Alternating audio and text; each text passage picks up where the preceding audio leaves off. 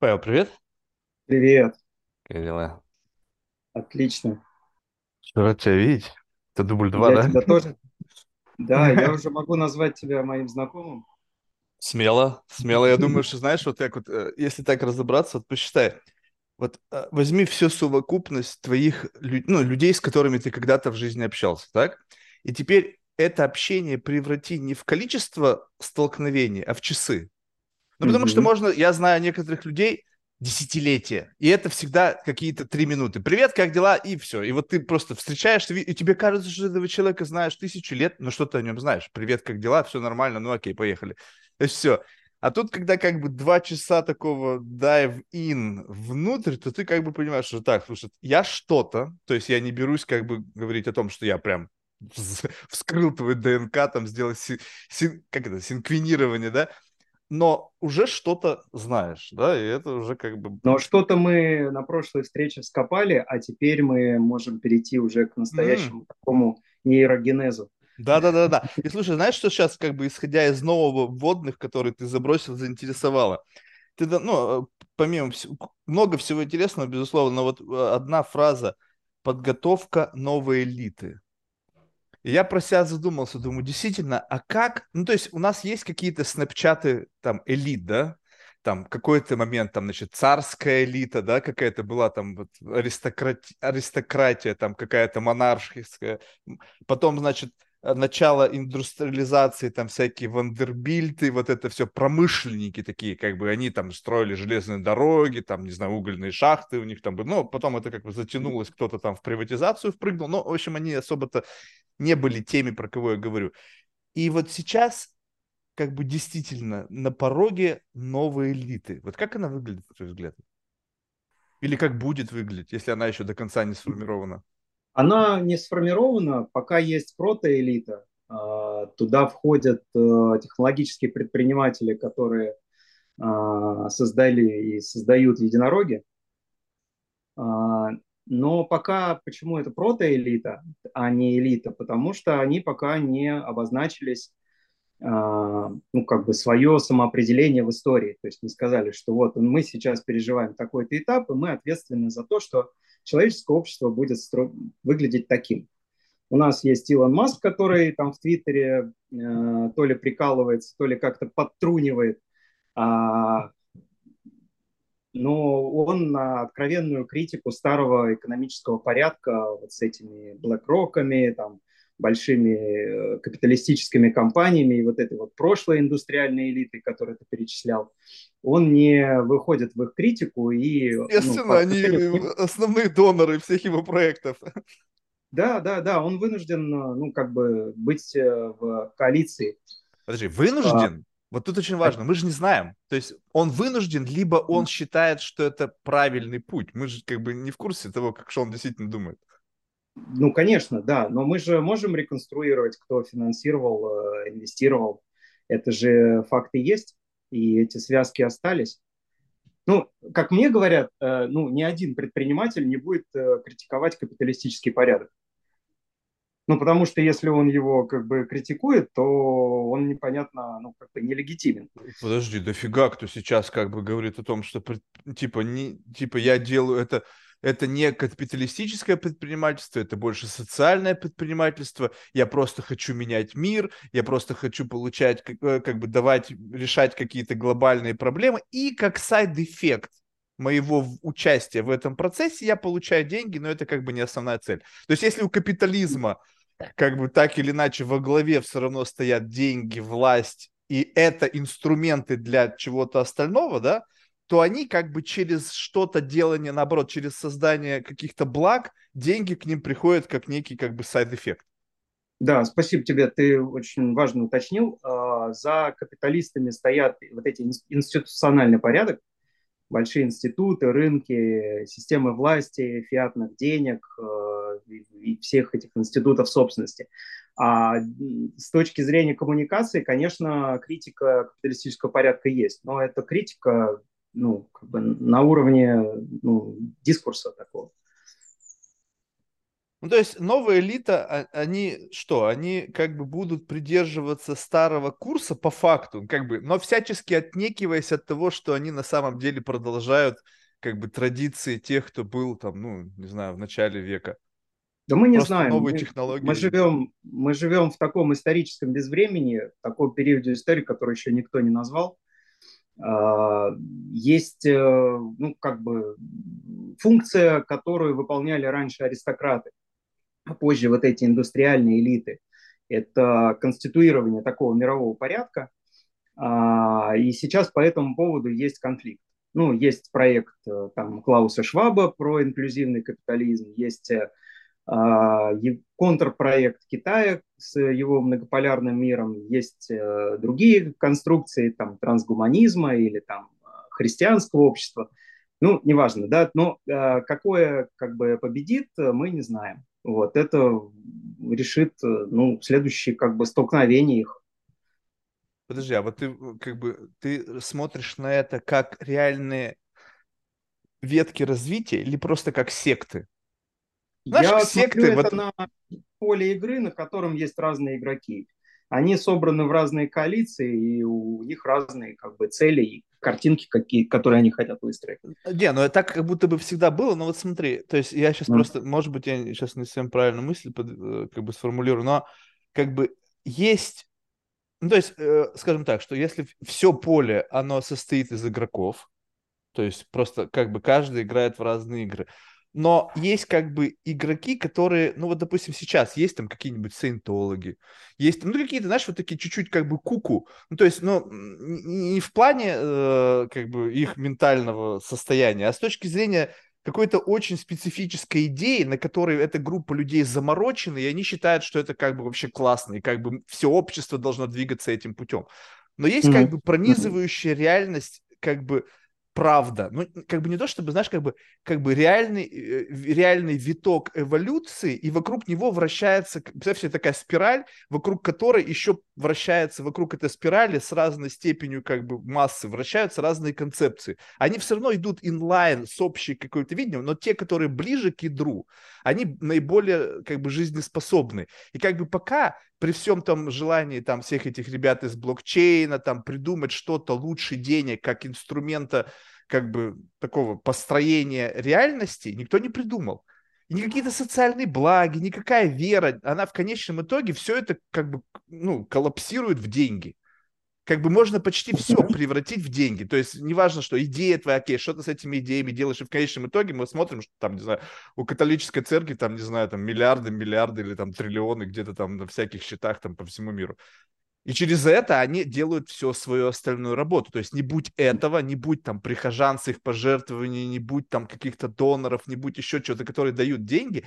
А по факту, если деньги это основной как бы элемент капитализма, то что бы мы ни делали, технологии будут создавать инструменты для зарабатывания еще больших денег, и эти деньги будут обратно возвращаться как бы власть и какие-то формировать институции, которые будут все контролировать.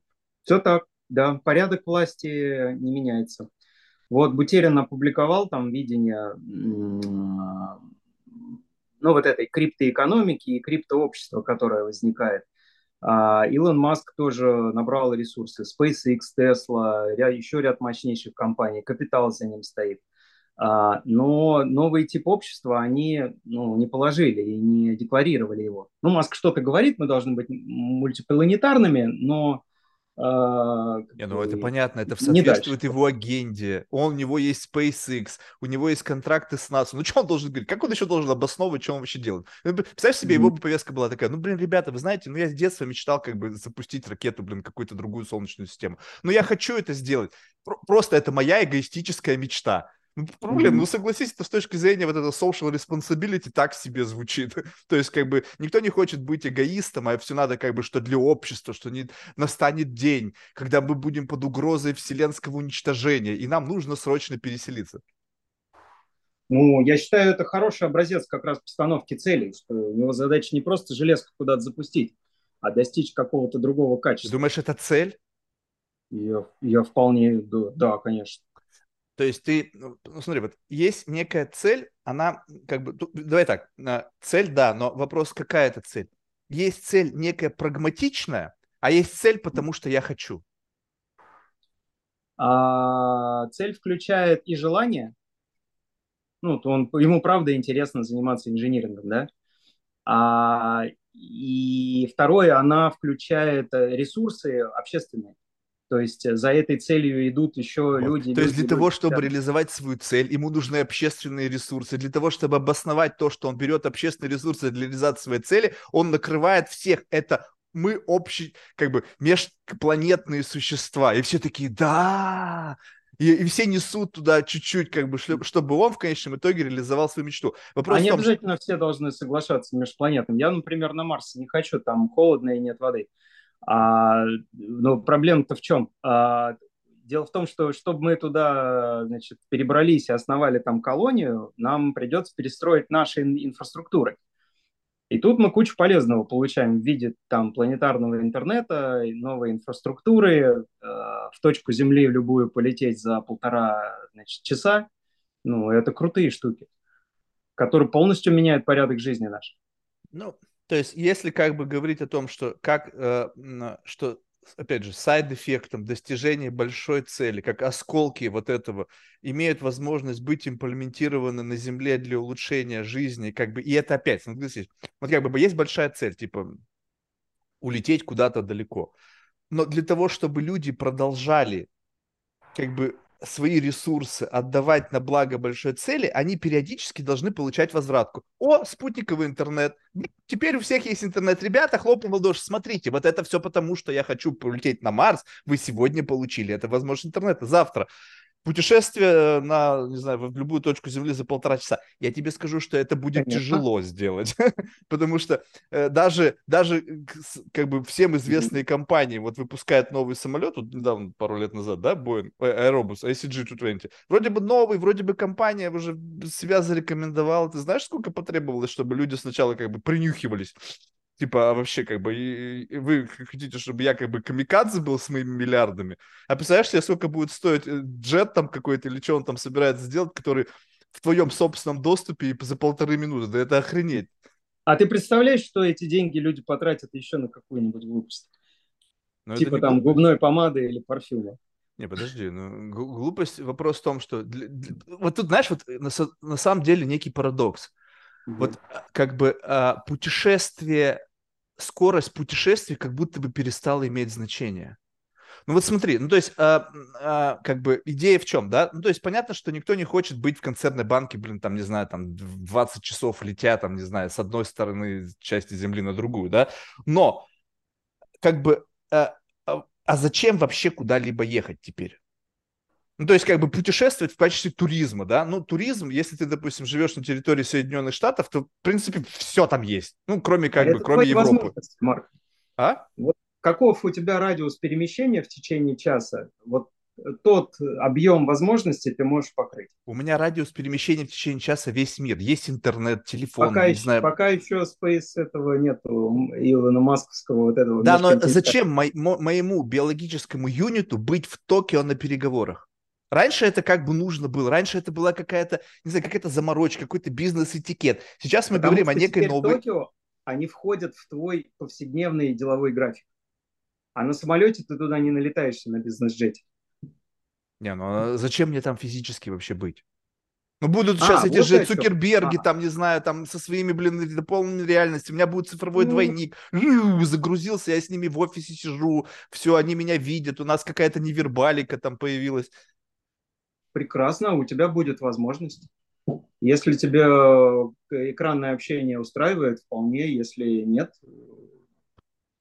ну, если нет, то да, ну как бы вот вопрос в том, что, понимаешь, как бы вот это все а, в конечном итоге, что да, быстро время кто-то сэкономит, знаешь, это большая же одна попытка, ну то есть поскольку я чуть-чуть как бы в курсе всех этих авиадел, поскольку мы так или иначе занимаемся, работаем с этими компаниями, то вот эта история про создание суперсоник бизнес-джетов, она давно-давно уже идет. То есть как бы вот мы там та-та-та-та-та, значит, вы там будете лететь там с какой-то там бешеной скоростью.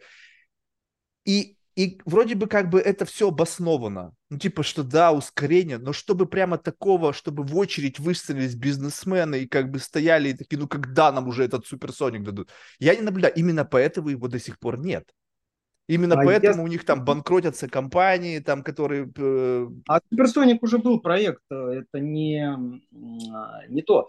А тот переход, который Маск говорит про планетарный транспорт, это же ракета, которая взлетает на орбиту, а потом садится в другой точке. Да, я знаю, но это да? еще очковее. Ты задумайся, ты сидишь, у тебя там 10 миллиардов, и тебе говорят, слушай, чувак, вот такая штука, такая пуля, в атмосферу взлетаешь, потом куда-то... Не, не 10 миллиардов. Э, он говорит, что заправка этой ракеты будет э, сопоставима несколько сотен тысяч долларов, это все равно, что... Нет, ты не понял. Я имею в виду, у тебя состояние 10 миллиардов. У тебя ну. все в жизни. А, ты говоришь об опасности? Об опасности, конечно. А, ну, это инженерный параметр. Ну, вот пока ну, это, тут, понимаешь, очень важно. Гиперзвук то, тоже небезопасный. Совершенно, поэтому и не работает. Кто будет это тестить? Самолет, суперзвуковой бизнес-джет будет стоить 250 миллионов долларов. То есть миллиардеры Нет, ну знаешь, ты, ты, ты говоришь, э, вот мы на лошадях ездили, потом про автомобиль то же самое говорили, что они опасны, что 30 километров в час да. сердце не выдержит. Да. И все, все то Подожди, же самое. Ты, услышь меня, кто это тестирует? Вот обычные самолеты, Аэробус, Боинг и так далее, тестировали тысячи людей. Там тысячи людей погибло. И потом, когда вот эта совокупная боль конвертировалась в private джеты, уже был запас из э, как бы проб и ошибок. А теперь, когда выходит суперсоник за 250 миллионов, то есть они что, будут сначала катать простых людей, африканцев на этих суперсониках, пока они не нападаются, не наломаются, и потом уже когда... То есть как, откуда возьмется кредит доверия? Кредит доверия берется, когда кто-то настоян пользуется этим, вырабатывается какая-то статистика, и они тебе говорят, слушай, друг, ну вот у нас за 10 лет не было ни одной аварии. Отлично. А сколько в 10-10 лет этих самолетов было в воздухе? Три штуки. Ребята, нет. Вот пока не будет их... Сейчас uh, private джетов порядка там, не знаю, ну, 10 тысяч. Mm-hmm. 10 тысяч всего. И это как бы ну, людям дает некое обоснование. Но эти технологии внутри их, это коммерческие да. авиалинии, которые превращают эти технологии mm-hmm. в, в private джеты. Ну, это старые обкатанные технологии еще ну до вот. А новые технологии ты будешь тестировать? То есть такой раз, такой миллиардер, такой, окей, я буду это тестировать, я первый Да, технологический прогресс не остановить. Да, это будут тестировать. Несмотря думаю, на то, что, что это, это будут богатые люди тестировать. Ну, не буду. Ну, нет, вот эти вот из силиконовой долины в шортах, которые вот улетевшие на технологиях, они будут. Один, второй сдохнет, потом такие, ну, ну ладно, я буду думать. Я лучше по старинке буду лететь 8 часов, чем эта пуля через атмосферу. Да, безусловно, будут э, драться между собой прогрессоры вот этих из Силиконовой долины и ретрограды. Ну, то есть, э, э, как бы, э, ты думаешь, что всегда останутся вот, э, ну, вернее, всегда, наверное, это странное слово, ну, то есть, вот новая элита, она будет как бы включать в себя представителей вот двух этих видов, то есть какая-то абсолютно такая улетевшая э, какая-то технологические гики и по-прежнему такие более консервативные, в какой-то мере ретроградные тоже бизнесмены, которые также просто их как бы новизна будет отличаться просто тем, что они живут в новое время. Ну, то есть, вы знаешь, как, допустим, а, э, когда фильмы, э, короче, это может немножечко прозвучит дико, но, в общем, э, значит, эм, буквально несколько дней назад я ездил, значит, в гости к своей подруге. Вот, и э, фоном, фоном шел этот э, новый сезон сериала «Секс в большом городе». И я, значит, ну, периодически выключался и смотрел на этот телевизор и понимал, что как бы проблематики, которые используются в этом фильме, они как бы взяли старых кляч, которые когда-то были не старыми, и их втянули в новые проблематики. И смотрят, как они себя в этих проблематиках ведут. Ну, то есть вот эти все новые повестки, новая этика и так далее. То есть новые предприниматели, э, э, новая элита, это могут быть те же самые консервативные взгляды, наложенные на реалии современности и как бы и посмотреть, как их будут корчить от этого. То есть как они с этим будут справляться, им это будет не нравиться. Либо новая элита, она будет совершенно как бы адаптирована, ей будет комфортно, для нее это будут идеальные условия для жизни. Я не знаю. Не, ну вы, как ты говоришь, мы занимаемся тем, что мы постро... занимаемся построением новой элиты. То есть вы, по сути, новый вид выводите, не знаете, каким он будет. То есть вы не вложили какие-то характеристики Нет, мы, этого вида? Мы, мы точно не можем э, сказать, какой порядок жизни они установят в качестве воспроизводящегося. Но подтолкнуть формирование новой элиты – это классная и благая цель. Так новая элита это кто? Характеристики какие у нее? Ну, если одно слово новая элита, ну окей, как бы сейчас каждый вот эти все там инстаграм предприниматели сказали, да, Первое. я представитель новой элиты. А, не-не, первая, первая характеристика – это э, самоопределение в историческом времени. Это ответить на вопрос, а какое общество мы строим. Вот мы строили, вот было такое, потом было такое, потом было такое, а вот теперь мы строим такое. И мы уже с тобой прошлись по этим проектам, да, они там есть. Кто-то там э, христианский проект строит, э, божественного человека и э, царствия небесного. Кто-то делает исламский проект, иудейский проект, ну, так всегда было. Проект. Но это старый новизна проект. Да, Не, ну подожди, ну были лет. всегда люди, отгажированные каким-то сектам. А в том, что сейчас нету тотального, ну, как бы вот этого порядка. У нас есть разные образцы жизни, вот куча разных сект, а, есть э, капиталисты, есть разные силы, которые и никто за это не отвечает. Мировые Подожди, да, да, да, да, да, да. ты что, реально в это веришь? Что как бы все они как бы сами по себе, вот эти все секты. Это, мне кажется, как бы просто поняли, что нужно как да бы создать разница? иллюзию. Подожди, но это очень важно, что как бы самостоятельность это когда я самостоятельная единица, я самостоятельная какая-то власть, я самостоятельная э, группа людей, я самостоятельный бабл, я не а, как бы не ангажирован ни к чему, и никто никто из ныне живущих не может прийти и сказать, так, закрываем этих ребят. Ты хочешь сказать, блокчейн это что, вот те, которые вот эти идеологи, да в один момент времени скажут, так, все, все вне закона, идите все нахер. Будете это делать, мы вас всех закроем. И все, это прекратится вот по щелчку пальцев. Да. А кто это скажет? То есть получается, что есть организация, которая, в принципе, может взять и прикрыть деятельность какого-то вот этого идеологического бабла, в котором да, есть самоопределившиеся... фиатные вот этой вот э, денежной системы и стоящие за ними вооруженные силы. Ну вот. То есть получается, что иерархия-то есть. То есть не то, чтобы все на вольных хлебах. Она была, есть и будет. Я говорю, что у новой элиты своей армии нет. И поэтому она пока элитой не является. Ну вот, то есть Но... по факту как бы новая элита это как бы миф. как бы им просто дают возможность этот бейджик одеть. То есть, чувак, ну, как хочешь себя называй, новая элита, новый Билл Гейтс, как угодно, но ты по факту как бы знай свое место. Нет, смотри, если э, ты э, осмысленно строишь новый порядок и отвечаешь за это, и за тобой стоит эта мощность, то есть у тебя есть схема, и ты за счет нее включил огромное количество людей, огромное количество ресурсов, и твоя схема мощнее, чем у других, то ты входишь в эту новую элиту.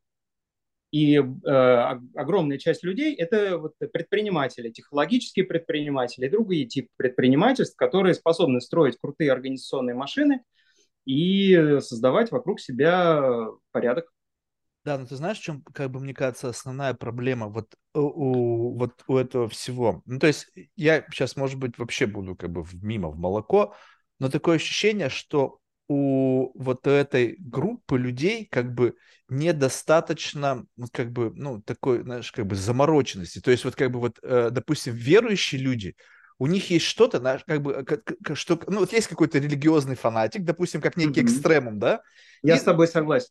То есть, в принципе, есть, вот эти такое. предприниматели, они амбивалентны. То есть, если завтра ветер подует в другую сторону, они все да. станут там лукошки вязать, там медитации. Да. Смотри, что такое историческое самоопределение. Это когда ты готов свою жизнь э, пожертвовать Во! ради Во! этого.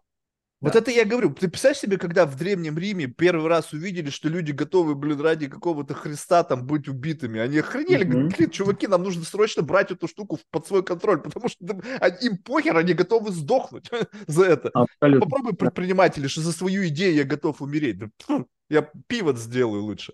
Модное слово. Никто не готов ни за что больше умирать и биться.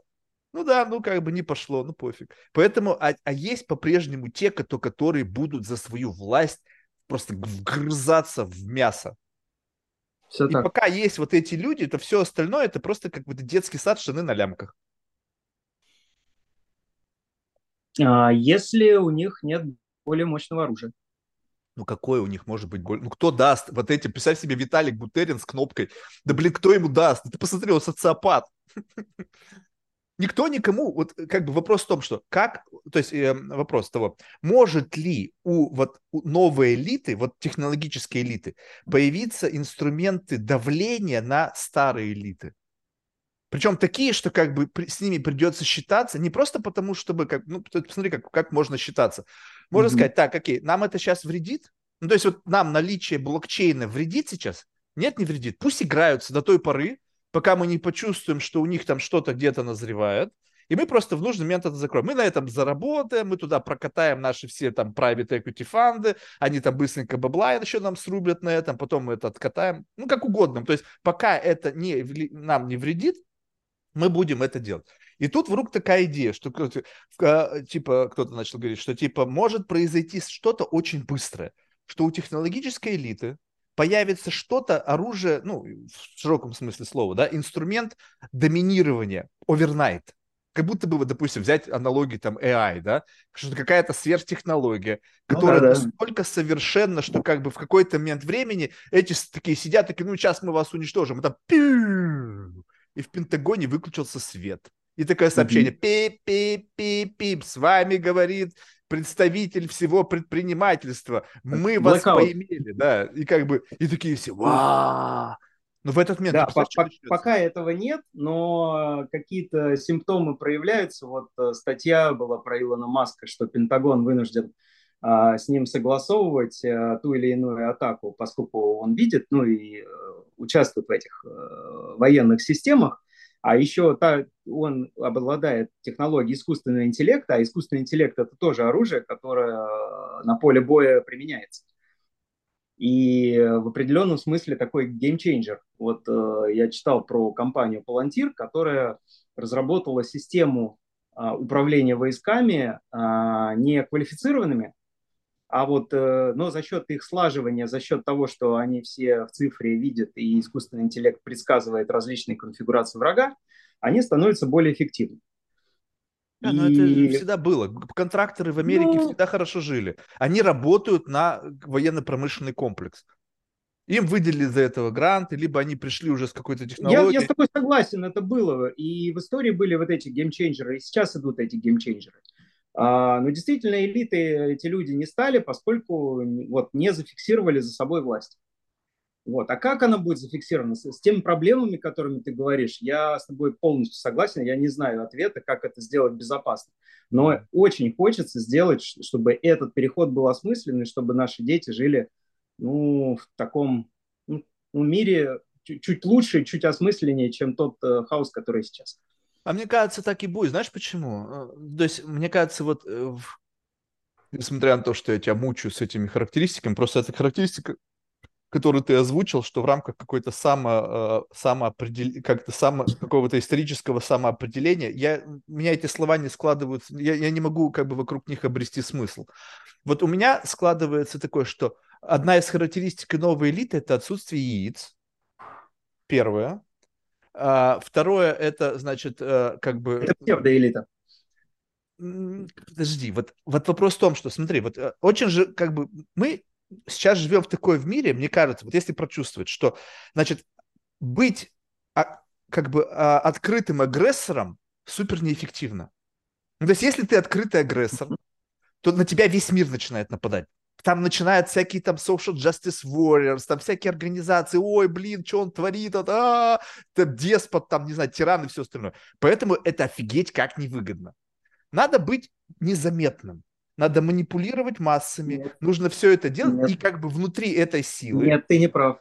Ну а как? Нет, если у тебя власть, э, ты будешь кого-то будешь называть кровавым агрессором, а кто осуществляет, как это называется, гумани... Э, спасает от гуманитарной катастрофы, как э, Штаты против Югославии, то все норм, пожалуйста. Подожди, но мы, мы опять, мы видим э, как бы то, что нам позволено видеть. Ну, то есть, как бы, я сейчас не говорю о каких-то теориях заговора и какой-то там дипстейте, а я говорю о том, что есть у всего, что происходит в нашем, на нашей планете, у всего есть конечные интересанты которые так ничего не происходит случайно. Ну, то есть, кроме стихийных бедствий, там каких-то сайд-эффектов нехорошо продуманных действий, да? Но все равно изначально кто-то толкает какой-то пуш, типа, а давайте сделаем это. И вот как бы есть тот, кто как бы вот как бы исходя из некой иерархии инициирует этот пуш в самом начале. Потом кто-то следующий, следующий, следующий, и потом выходит это на плоскость публичную, когда кто-то становится публичным актором тех или иных изменений. Но мы не знаем, что было до этого. Когда первый раз там какой-нибудь там пресс-секретарь кого-то что-то сказал, это уже совокупность каких-то под... бесед или там еще что. Илон Маск написал Конечно. пост.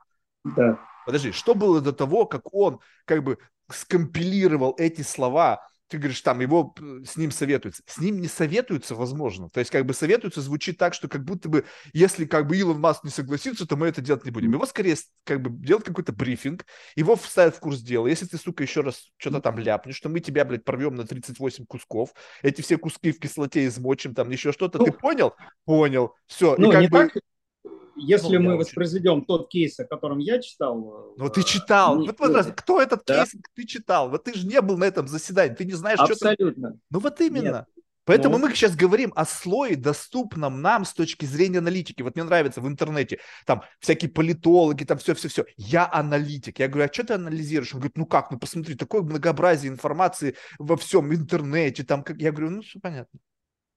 Ну, то есть все понятно с тобой. Ты анализируешь какие-то данные. Ты был на этом заседании? Ты сидел, блядь, в этой комнате с этим людьми? Нет. Тогда иди нахер. Что там написали? Могут что угодно написать. Я сейчас могу что угодно написать. Я могу даже привлечь э, языковую модель, чтобы она написала за меня. Все, что, что угодно. Поэтому, а, тебе, а когда компания, а когда люди в, на верхушке владеют медиакорпорациями, ну, представляешь mm-hmm. себе, ты, не знаю, ты Мердок, или там, ну, неважно кто там, Цукерберг. Цукербергу так, слушай, надо, короче, сделать так, что вот этот пост, написанный каким-то случайным, либо не случайным человеком, сегодня был там 500 миллиардов impressions. Строчка кода, и все. И как бы все поверили в то, что, блин, на Таймс-сквер высадились инопланетяне. Все поверили, кто не обладает критическим мышлением. Подожди, ну как вот, вот это же очень важный момент. Вот что значит критическое мышление в наше время? Ну вот представь ну, себе, это что то, есть... что ты, ты, что, что ты сказал. А, в этом море мы не можем доверять э, тому, что слышим и видим. Это же может быть сфабриковано. Вот именно, но у нас, как у, у простых людей, ну, грубо говоря, простых смертных, и у этих новых элит, у них нету доступа к первоисточнику у них есть некая аппроксимация, скажем так, что если ты общаешься, с, как бы дружишь с Илоном Маском, то у тебя более как бы достоверный источник. Но Илон Маск, у него есть, наверное, подписки, там, они, у него количество идей, наверное, там всяких там вещей, которые он не может говорить, тоже очень большое. Соответственно, у тебя Конечно. как бы ты ближе к истине, но это не все равно не истина в последней инстанции. И поэтому, когда мне люди говорят, вот, ты знаешь, вот типа, знаешь, с позиции такой высокопарной, типа, я работаю в НАСА, и поэтому, типа, я знаю. Я говорю, ну окей, а ты в НАСА кем работаешь? Ну, как бы, ну, я там, не знаю, там где-то кто-то там полы подметая в НАСА. Ну, что, ты что? Что, что теперь? Даже если ты работаешь в НАСА где-то там в лаборатории, еще что-то, ты все равно не знаешь, какие действительно там на самом верху идеи, стоящие за тем, чтобы выпустить на, не знаю, там, телескоп Веба. Вообще, есть он там где-то на миллионе километров? Как проверить, есть он, нет? Ну, смотри, да, по-честному мы признаем, что все, что мы можем знать, это некоторые факты, которые а, мы видим в той деятельности, которую мы реально осуществляем, и плюс еще наши предположения, а как эти факторы можно сложить и как это может быть. Но это гипотеза. И утверждать, что оно так, на самом деле мы не можем. Вот в такой реальности мы живем, я с тобой согласен. Ну, вот, авто, э, авто, если ты, э, и как бы, и заметь, насколько новые вот элиты, они экранированы. Вот, вот, ну, я не знаю, согласишься ты со мной или нет, но вот был момент времени, когда представители элит, они были очень тесно связаны с правительством. Ну, то есть все вот эти как бы около как бы, ну, как бы пример недавний российский, да, когда там олигархат весь был так или иначе как-то связан с государством. Э, сейчас все, кто в Америке плюс-минус серьезные ребята, они тоже там какие-то там, не знаю, с, с правительственными структурами взаимодействуют, а технологические предприниматели, они как бы вроде бы у них и деньги, у них вроде бы миллиардные какие-то истории, но они потом сидят вот так вот перед Сенатом и перед какими-то мужиками, которые вообще не понимают, что, что сейчас происходит. Там Дорси, Цукерберг объясняет какие-то технологии, там лица с такими тяжелыми лицами сидят мудаки, задают какие-то вопросы, которые вообще не понимают, о чем происходит. Итак, вот этого мальчика, пожалуйста, на сенатские служения вызовите, он нам что-то там рассказывает про, про блокчейн или там про, про метаверс. И Цукерберг сидит весь такой напряженный, он вообще, какого хера, что происходит? Я тоже очень сильно смеялся, это было Что вообще происходит? Два разных это, мира Это два, два разных, э, с разных планет встретились и, попытались друг другу претензии предъявить. А теперь вспомни другие времена, когда какой-то там нефтяной барончик, сидит они там в кабинетике, там, не знаю, с Кеннеди, там, сигарки курят, что-то обсуждают, что-то труд. Вот это как бы, э, э, вот это элита, которая вхожа в круги людей, которые контролируют кнопки, контролируют армию, контролируют все что угодно. Ты не работаешь на ЦРУ, ты не работаешь на ФСБ, потому что тебе сказать, так, нам быстро вот эти все данные поднял, у нас вот есть акт, который мы создали после 11 сентября, который дает нам возможность иметь доступ ко всему. Так, Цукерберг, быстренько предоставь мне данные на всех вот этих вот чуваков. И тот так, так, так, побежал.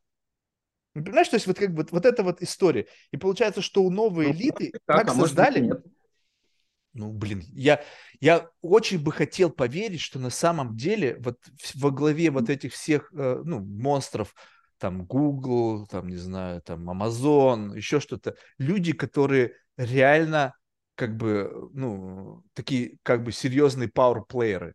Не в плане финансов, не в плане нужности их ресурсов. Безусловно, у них леверидж есть. То есть они выторговывают себе там льготы по налогам, ну, потому что как бы это нормально, это такой нормальный трейдов, да. Но вопрос в том, что если как бы кто-то захочет, то завтра Цукерберг перепишет акции все на какие-нибудь там государственные компании. Вообще элементарно. То есть придет к ним домой, разложит инструменты, вот как в кино, там посадят его жену, мы сейчас будем вас слайсить постепенно, вот как бы сначала ну, начнем с твоей Марк, собаки я, мохнатой. Я, я честно, я не могу это комментировать, я не конспиролог. Я, я ты не конспиролог, не а ты просто на реальность посмотри. Ты, мы живем в мире, в котором Нет, люди но... думают, что... Э, просто услышь да, бог, да бог с ним. Нет, ну послушай думает. просто. Е, мы живем в мире, в котором есть люди, которые при желании сделают с тобой все, что захотят. Если ты в это не веришь, то ты живешь в зазеркалье. Нет, тут ну, ты прав. Так. Ну, а, а, и, вот, и вот как бы вот эта разница в том, что, мне кажется, чем, чем дальше элита, а они, наоборот, теперь чураются всего этого. Ты посмотри, как-то создали, сделали не модным быть ангажированным в власти. Мы independent, мы новую валюту, мы там само государство, государство в государстве, та-та-та-та-та, и как будто бы все дальше и дальше. И у них нету тяги к власти. Их выключили этот ген, видно, за счет какой-то такой социальной евгеники. Им выключили ген власти как бы на уровне э, чего-то. Им дали замену как бы внимания. Пусть эти люди имеют внимание, но внимание это не власть. Вот если, допустим, вот взять э, Дуэйна Джонса, да? Или, нет, нет ты, ты, ну, вот. э, давай только различим здесь два разных типа власти. Вот есть mm-hmm. власть вот той административной машины, да и другой тип власти, который, э, про который пишет Бутерин, про эти soulbound токен, э, такую власть соци- социального капитала, оцифрованного через вот эту. Но вот там э, власть систему. какая? Только продавать текилу, помаду и все остальное. Ну, представь себе, завтра Кардашьян скажет, революцию начинаем. Все, нахер сметаем правительство Байдена. Кто за ней пойдет? Да никто. Рональдинho или кто там, 500 миллионов или сколько у него подписчиков, он по а факту может тебя, вообще мировую революцию а поднять. у тебя такая конструкция, как у большевиков, что ты должен пойти куда-то штурмом кого-то свергать. Я Вопрос говорю, власти, а... привлечь к чему-то, что вот ты можешь сделать, и это не будет инлайн с государственной повесткой. А я не говорю, что элита должна захватывать ту же самую власть. Она не должна, Пусть но и... надо иметь возможность это сделать. Иначе в чем сила? Где твои зубы? Сначала ты должен сформировать свой тип власти. Какой? А, а потом уже войти в конкуренцию с ними. Да, но ты как бы в этом-то вся идея. Им создали платформу для того, чтобы они могли упиваться некой властью. Но по факту это не власть, она как бы выглядит как некая форма власти. Uh-huh. Ее назвали инфлюенсеры или как-то еще. Uh-huh. Они в этом как бы чуть-чуть все кайфанули. Сами на себя в зеркало дрочат, кайфуют от, самого, от своего, как бы, от того, что какое количество внимания они привлекают к себе. Кто-то периодически из них начинает играть в политику, там, Тейлор Свифт со своими песнями, какие-то высказывания там на Суперболе, там, не знаю, еще кого-то там, Дженнифер Это Лопес. селеба, это не элита. Ну, подожди, но э, элита, тогда возьмем в плоскость технологических предпринимателей, те вообще молчат. Угу. Ну да, там что-то Дорси, что-то там пук-пук-пук. Ну и где сейчас Дорси? Вообще, ты что последнее угу. от него слышал? Абсолютно согласен. Это не элита. Ну, вот, поэтому мне любопытно, вот как бы кто, как будет выглядеть. Ну, представь себе, что если вот, пропорция будет сохраняться, да, когда э, военно-промышленный комплекс и люди, контролирующие всю эту историю, получат новые технологии, которые им любезно будут сорсить ребята из технологического сектора, потому что они будут понимать, что это эффективно. Вот, пожалуйста, там, как бы мы будем вам развивать. Неизвестно, какое количество патентов принадлежит теперь военно-промышленному комплексу из всего многообразия разработок Илона Маска, mm-hmm. которые как бы не сказали спасибо, друг мой, типа, вот тебе там бесконечное пользование, там, пускай свои ракеты на Марс, но ты нам вот это, вот это, вот это дашь, спасибо, мы теперь дроны у нас супер классно летают. То есть вот это все. И представь себе, каков уровень вот, э, ну, именно а, власти будет у людей, контролирующих все это по отношению даже к текущему состоянию. Когда тотальный контроль, когда AI и всякие там IT-девайсы, которые у тебя по всему дому распиханы, вообще знают абсолютно все, что с тобой происходит социальные рейтинги, какие-нибудь там, не знаю, еще что-то. Ну, я просто не представляю, как выглядит э, э, элита вот в этом самом контексте, новая элита. Ну, блин, они... Никто не представляет. Еще сложно себе представить. Да, мне как-то всегда казалось, что наша элита – это некая свобода, понимаешь? Вот свобода, свобода. Вот это вот как бы... Да, там есть много элементов коррупционных, но это тоже элемент свободы, да? Когда ты знаешь, что тебя отмажут при всех раскладах. Представляешь себе, какая свобода в этот момент у тебя возникает? Угу. Вот. А, а когда люди просто живут, и они как бы такие правильные, классные, и просто не делают ничего плохого, и как бы упиваются некой псевдовластью, ну это же идеальный мир. Есть какие-то акторы, они создают технологии, ничего плохого не говорят. Ну да, что там попукивают, мы там против там чего-то войны, там. Ну окей, он сделал черный квадратик, да похер. И все, и никаких действий, ни, на плаху голову не готовы положить. Все классно. Ну да, недовольны. Ну ладно, ну что теперь недовольны. Так, ну что ты недовольны, ну ты работать ты будешь на нас или не будешь? Ну, буду, ладно, ну окей. Мир такой compliance, total. Ну, смотри, из этого следует э, очень крутая вещь, что те, кто удерживал предыдущий порядок, они очень хорошо поднаторели в схеме его удержания. Сто процентов. Поэтому я и думаю, что как бы а, они, они стареют, то есть как бы туда придут кто-то другие. То есть это как, знаешь, процесс, что если, ну я не знаю, я это наблюдал реально. То есть у меня был в одно время знакомый, он был в, ну он был просто работал в правоохранительных органах. Потом он, ну то есть был парень, ну, то есть постоянно с ними общаться. Ну, то есть какой-то абсолютно... Да, он был все равно немножко более такой как бы вдумчивый, такой даже контролировался. Но потом он перешел в ФСБ и это как бы стал другой человек, я как бы даже его побаиваться стал. Ну, то есть как бы по, по, по, попадание тебя в определенный мир – он тебя обтачивает. И, соответственно, если там сейчас как бы люди стареют, умирают, уходят на пенсию, на место новое приходят люди, которые уже потенциально как бы хотят там оказаться. Не знаю, по это наш херит, там мое наследие, мой папа, мой дед все были там, теперь я тоже буду там. Попадая туда, все равно жернова тебя начинает обтачивать на определенную модель мышления на определенную логику причинно-следственной связи. И как бы сказать, что я теперь приду и там разворошу этот там осиный улей и сделаю теперь все классно, бирюзовое правительство, блин, и все будет здорово. Ну, чувак, ну come on, ну что, серьезно? Это, это должны быть не знаю, десятки поколений, где капля за каплей постепенно происходят какие-то трансформации. Чтобы, как бы, потому что удержание власти, оно всегда сопряжено с кровью. Всегда ежовая рукавица, потому что как, а как ты иначе докажешь, что ты сильный? всех заболтаешь, всех заговорил, что там всем наобещал. Да пофиг людям вообще на все обещания. А когда стул, по, по, по столом кулаком, бам, стаканы все вздрогнули, все таки прислушали сразу, да. Да, мне любопытно будет посмотреть. Просто как бы, когда вы говорите, что мы построение новой элиты занимаемся, мне как раз было любопытно, как бы, какие, какие, какой, как выглядит ваш буткемп. То есть вот как бы, вот я пришел к вам такой, знаешь, недоделанный. Вы говорите, так, пройдешь через этот буткемп, ты будешь соответствовать как бы нашим как бы представлениям о новых элитах. Я, значит, прохожу какой-то тренировки, что-то вы меня чему-то учите, я выхожу с неким бейджиком, типа, я новая элита. А, ну, у тебя такое а, представление, что есть такой социальный лифт, я думаю, что его сейчас нет. А, но то, что мы делаем, это а, такие организационные игровые технологии, через, через которые мы можем поставить некоторую способность расти быстрее, чем эволюционно люди растут. Ну, есть же какой-то вот рост в своей сфере, да, есть определенный потолок, как ты набираешь компетенции, как 10 тысяч часов на освоение какого-то занятия, дальше твой капитал двигается, ну, вот там в развитых экономиках маленькая компания, семейная, потом средний бизнес, транснациональная компания. Есть этот путь. В других странах там через э, сговор с властью, ну, неважно, да, есть все равно какой-то тренд.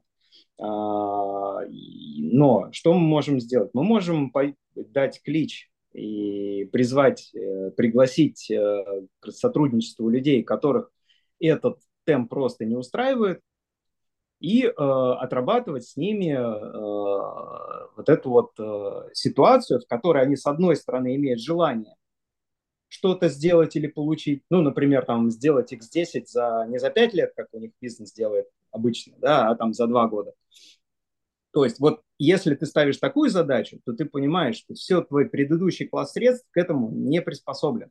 Он это не позволяет сделать. И вот именно та ситуация, что у тебя желание э, взять есть, а способности дефицитные, у тебя создается такое э, пустое место, куда человек начинает при, э, при, привлекать разные конструкции, которые мы можем предлагать в виде средств, в виде там, понятий, средств, э, техник, э, способов а, организации. И там я сейчас вот этот содержательный контент не буду говорить, там э, это могут быть определенные технологии партнерства или технологии там, построения проектов развития, а, построения предпринимательских сетей, неважно. Да? Важно то, что мы вот это вот пустое место этого нового средства можем создавать, и дальше оставлять это место с человеком пустым, чтобы он туда мог, э, совершив определенный ход развития, потом не ушел вот в эти поры общества, и, как ты говоришь, его все, система съела, он там сидит, он уже не предприниматель, он уже там директор, который просто сам себе зарплату платит в своей компании, а свободы там никакой нет. А в том, чтобы он мог вот этот вот, как барон Мюнхгаузен, себя за волосы вот так вот вытаскивать. Да, делать вытаскивать себя на другой уровень, в который попадает в, в новую систему сдержек и противовесов. То есть ты был да. сначала игроком Именно. на одном уровне, у тебя была там свобода некая. Ты, окей, я себя вытащил, но ты попал на следующий этап как бы в, в новую несвободу, и чтобы там обрести свободу, ты должен дорасти до пределов этого левела, как бы до, до момента перехода на следующий. То есть да, как бы... но, но если ты, твой масштаб растет, то пространство возможностей у тебя тоже будет э, расширяться. Потому что воз, твои возможности создаются двумя вещами. Первое – это какой у тебя арсенал средств, да, но а второе это по относительно к предыдущему левелу. Да. Ну вот в этом-то вся и фишка, что вот как бы ну. я не знаю, ну то есть смотри, вот а, я разговаривал с некоторыми людьми, допустим, знаешь, которые, ну еще до того, как совсем потерял связи с Россией, у меня были э, богатые люди в России. Ну, то есть реально богатые. То есть они могли себе купить там, не знаю, классную недвижимость в любой точке мира. Я говорю, что ты сидишь здесь? Ну, то есть, ну какого хера? То есть, ну, ну мало чего приятного в этом. Он говорит, ты знаешь, здесь у меня есть все есть уважение, у меня есть армия, ну, своего рода, да, у меня есть э, источники для там, управления там, теми или иными, не знаю, там, структурами. И я в этом как бы мире маленький такой как бы царек. Если я перееду, допустим, на Манхэттен, то я буду там абсолютно никто. Ну, то есть абсолютно как бы никто. Да, как бы у меня откроется мир возможностей потенциал для роста, новые рынки, да-да-да-да. Но социальный статус другой. Да, но абсолютно как бы я начинаю все с самого начала. То есть как бы и вот тут вопрос, что получается до того момента, пока он обретет тот же самый как бы мироустройство в его голове, когда он обрастет, и, и вопрос, если обрастет, не всегда следующий переход дает тебе возможность там обрасти, потому что там уже как будто бы, то есть играл в премьер-лиге, лучшим игроком премьер-лиги, перешел в высшую лигу, блядь, ну у тебя не хватает таланта чтобы дорасти до лучшего игрока там высшей лиги, потому что ты твой предел это быть топовым игроком премьер-лиги. И как mm-hmm. бы научить этому как будто бы нельзя. Ну, то есть это как бы пределы некого потенциала твоего. И поэтому, когда люди понимают, что, блин, ну да, там больше возможностей, но я опять начинаю все с самого начала, как бы является ли это как бы, ну, то есть иллюзорно это как бы рост. Да, теперь я играю в высшей лиге, ну и что? Ну ты сидишь на скамейке запасных все время. Как бы что, типа, сам факт, что ты в высшей лиге, ну круто было, чага. Дальше что? Как ты себя чувствуешь вообще в этот момент времени? Возможностей, офигеть, сколько возможностей. Но там Я уже думаю, есть свои лидеры. Ситуация даже хуже того, что сейчас вот эта система статусов социальных, она стала относительной. Вот э, это видим то, что произошло с нашими олигархами российскими, э, которые потеряли статус и их там лишают активов. Э, и вот, вот, вот это теперь, теперь вопрос. Раньше мы, а, вот смотри, были такие а, а, не те олигархи 90-х, которые получили активы, а вот типа Тинькова, Галицкого, которые построили бизнесы, и они были такими, ну, как бы бенчмарками, что во, классно такой... Где? В э, России? Парень, кто построил? Да, в России, да. Ну. ну, неважно. В других странах тоже такие есть люди, которые сделаны. И в какой-то момент происходят э, вот это вот с, странные события, в которых, э, ну вот у, покупка этого Тинькова банка за сумму гораздо меньшую, чем его там капитализацию, которую он наращивал.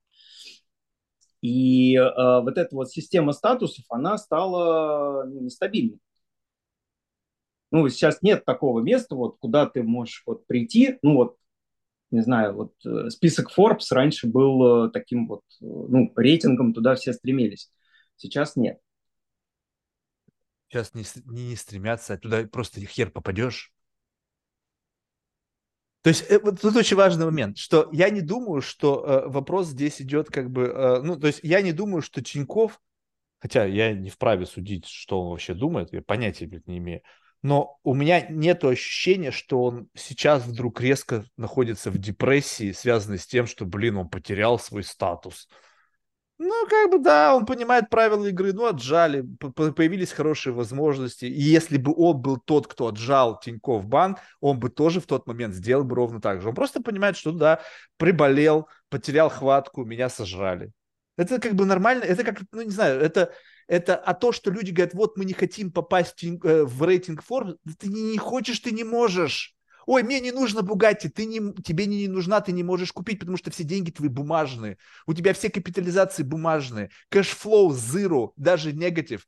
Чё, о чем ты хочешь говорить? Поэтому, когда мне говорят, что вот олигархи там какие-то там потеряли власть, ну да, ну, может быть, теперь их с менее э, как бы распростертыми в публичном сегменте встречают. Ну, я поверь мне, мне кажется, они как жили офигительно, так они и живут.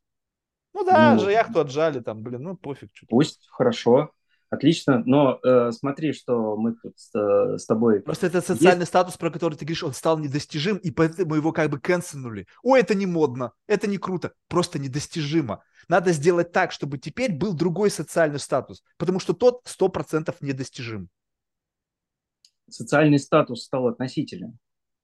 И э, власть имеют те, которые запускают эти социальные статусы и говорят, какие марки туда, что ты должен набрать, какой у тебя чек-лист, чтобы ты там э, в этой лиге был. Не, нифига. Мне кажется, вот смотри, вот э, что ты должен набрать, это вопрос, это вообще не тот вопрос. Если ты думаешь, что набирая, как бы закрывая чек-лист из необходимых как бы э, вещей, ну или каких-то там asset class'ов, которые позволят тебе тут стать тем, кем как бы ты хочешь стать, то это как раз-таки вот есть относительность статуса. Показывают в Инстаграм, у него фотография, он, значит, на Rolls-Royce'е, он, значит, с какой-то телочкой в jet и все это. Это все bullshit. Угу. Это не соответствует тому, что как бы быть действительно этим человеком. Мы с тобой что... говорим о ощущении личной свободы. Ну да. А не, а не о вот этих чек-листе. Ну так ощущение личной свободы не связано с э, с каким-то набором из вот каких-то товаров и услуг. Это да, как да. бы то, что я могу, ну, то есть мне это вообще не важно. То есть я могу купить, могу не купить, мне пофиг. Я покупаю, потому что, типа, мне это надо для моей, для моего, как бы, э, повседневности. Я об этом и говорю. Я, и целые массы людей стали двигаться безотносительно этой системы атрибутов.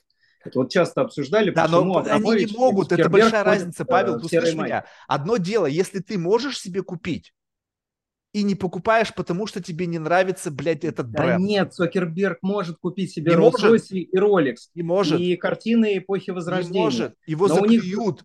Его Нет, заклюют. У, у них другие э, атрибуты статуса. Он не может это себе, поверь мне, он не может это себе купить. Если он приедет в офис Фейсбука на красном каком-нибудь отвратительном, блин, Бугатти, его сожрут в этот день, его распнут там в социальных сетях, что как же ты, блядь, капитализму продался, бла-бла-бла-бла-бла-бла-бла, там такой вонь начнется. Тут, я не знаю, мне кто-то сказал, либо, может быть, это мне послышалось опять, что что-то он там какой-то флирт неудачный там с какой-то девушкой в офисе, его там опять заклевали, там чуть ли не в анафеме привергли. Он даже, они настолько не свободны в своих всех вот этих вот передвижениях, а мне кажется, свобода заключается том, что мне абсолютно похуй, что вы обо мне думаете. Вот абсолютно, и у меня есть для этого все необходимые возможности. Я не завишу от вашего общественного мнения. Мне наплевать на то, что там думаете. Вот как бы, как только ты попадаешь в зависимость, то есть сначала вроде бы как бы тебе дается, это же офигительная ловушка. Сначала тебе дают иллюзию власти через influence, inf, твое влияние на какую-то большую аудиторию. Но потом эта аудитория берут тебя за яйца, и как бы постоянно контролируют каждый твой шаг. Ну, то есть, если ты говоришь, что я за зеленую повестку, я там за зеленую энергию, бла-бла-бла, попробуй выехать на каком-нибудь отвратительном маскалкаре куда-нибудь. Поймают, сфотографируют, все. В тот же день ты пропадаешь. Марк, а ты заметил, что мы с тобой э, и в первый, и в второй разговор приходим к теме свободы и возможностей?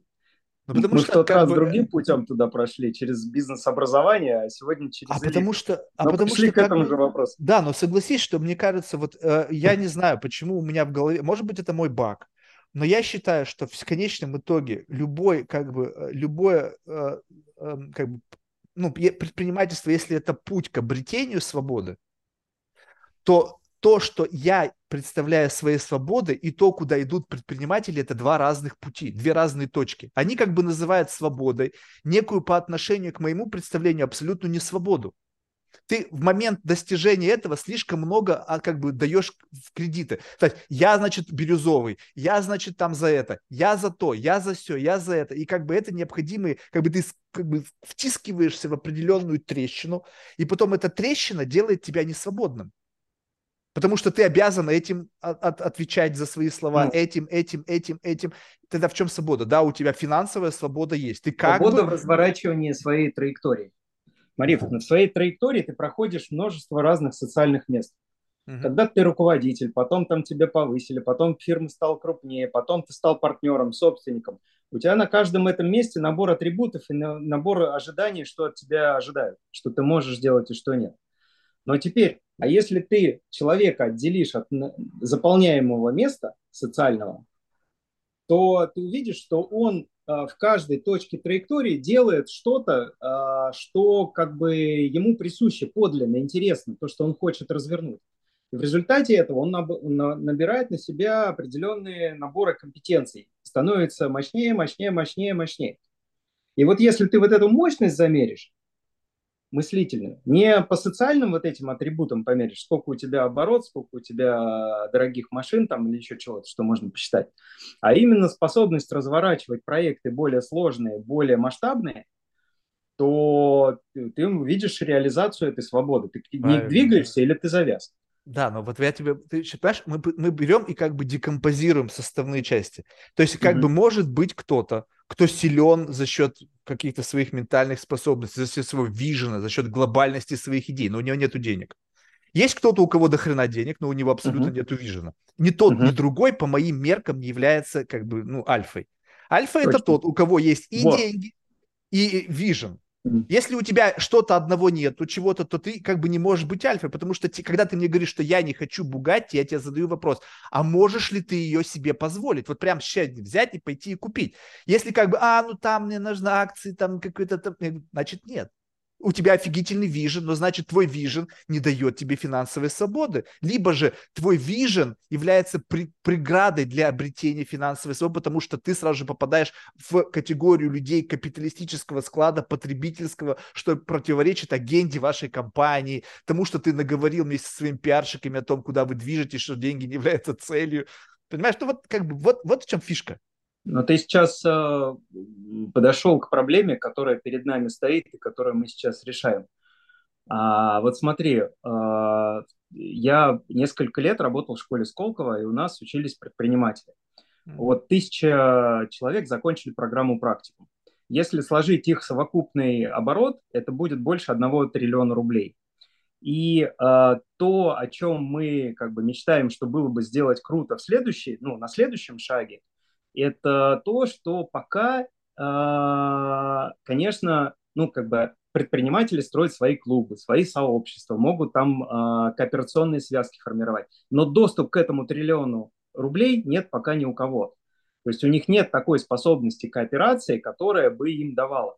Это вот та же самая штука, что у одного вижена, а у другого деньги.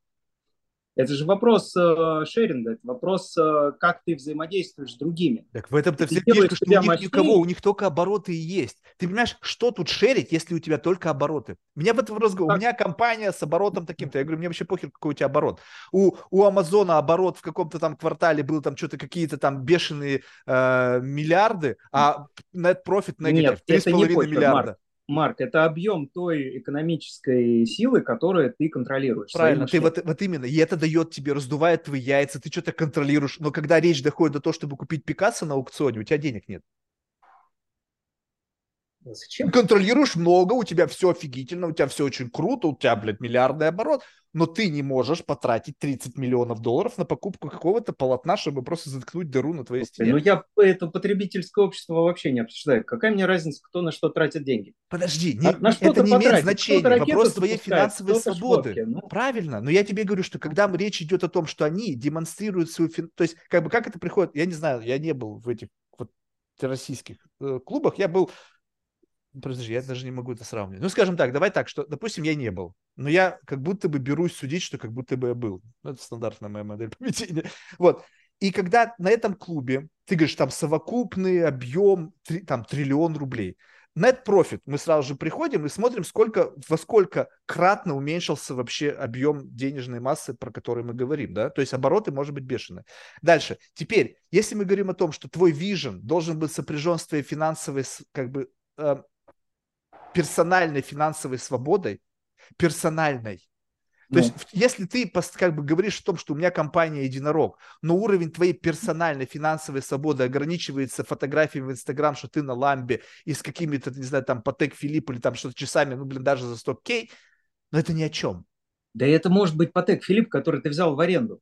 Тем более, ламбу. тем более, тем более, ну. тогда как бы, где вот, как бы, я, мы говорим, что это неполноценность. Что если ты на мой взгляд, обладаешь только одним из вот этого многообразия, да, а причем мы сейчас только два компонента затронули, то есть это деньги и твой вижен, твой как бы некое применение твоих... Нет, нет, нет, третье, я, я другую штуку скажу. Смотри, подлинная метрика – это мощность твоего мышления. И эта мощность измеряется в той объеме экономической массы, которой ты управляешь.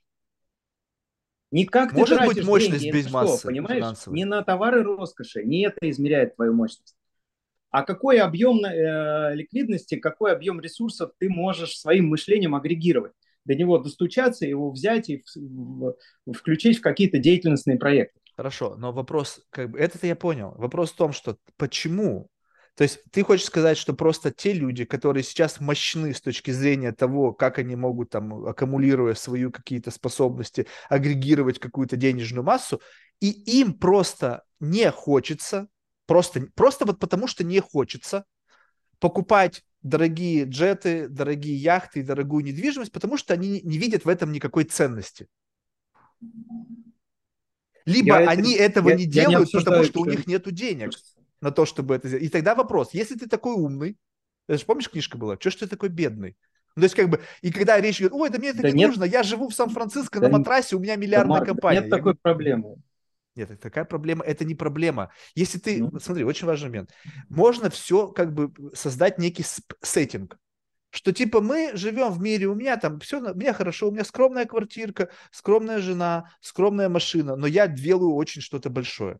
Я говорю, ну, понятно, молодец, все здорово, я все это вижу. Но когда мы речь говорим о некой свободе, что ты можешь быть свободен в своих фантазиях, в движении каких-то там активов с, с одной точки на другую, но когда ты говоришь мне о том, что как бы пол, полноценная альфа, она в каждой позиции. Если мы говорим, что есть некие вот эти вот, как бы, знаешь, такие бакеты, в которые ты должен быть наполнен, что у тебя один бакет твоего вот этого влияния, твоего условно гениальности, он наполнен, но еще 10 бакетов пустые вообще на дне.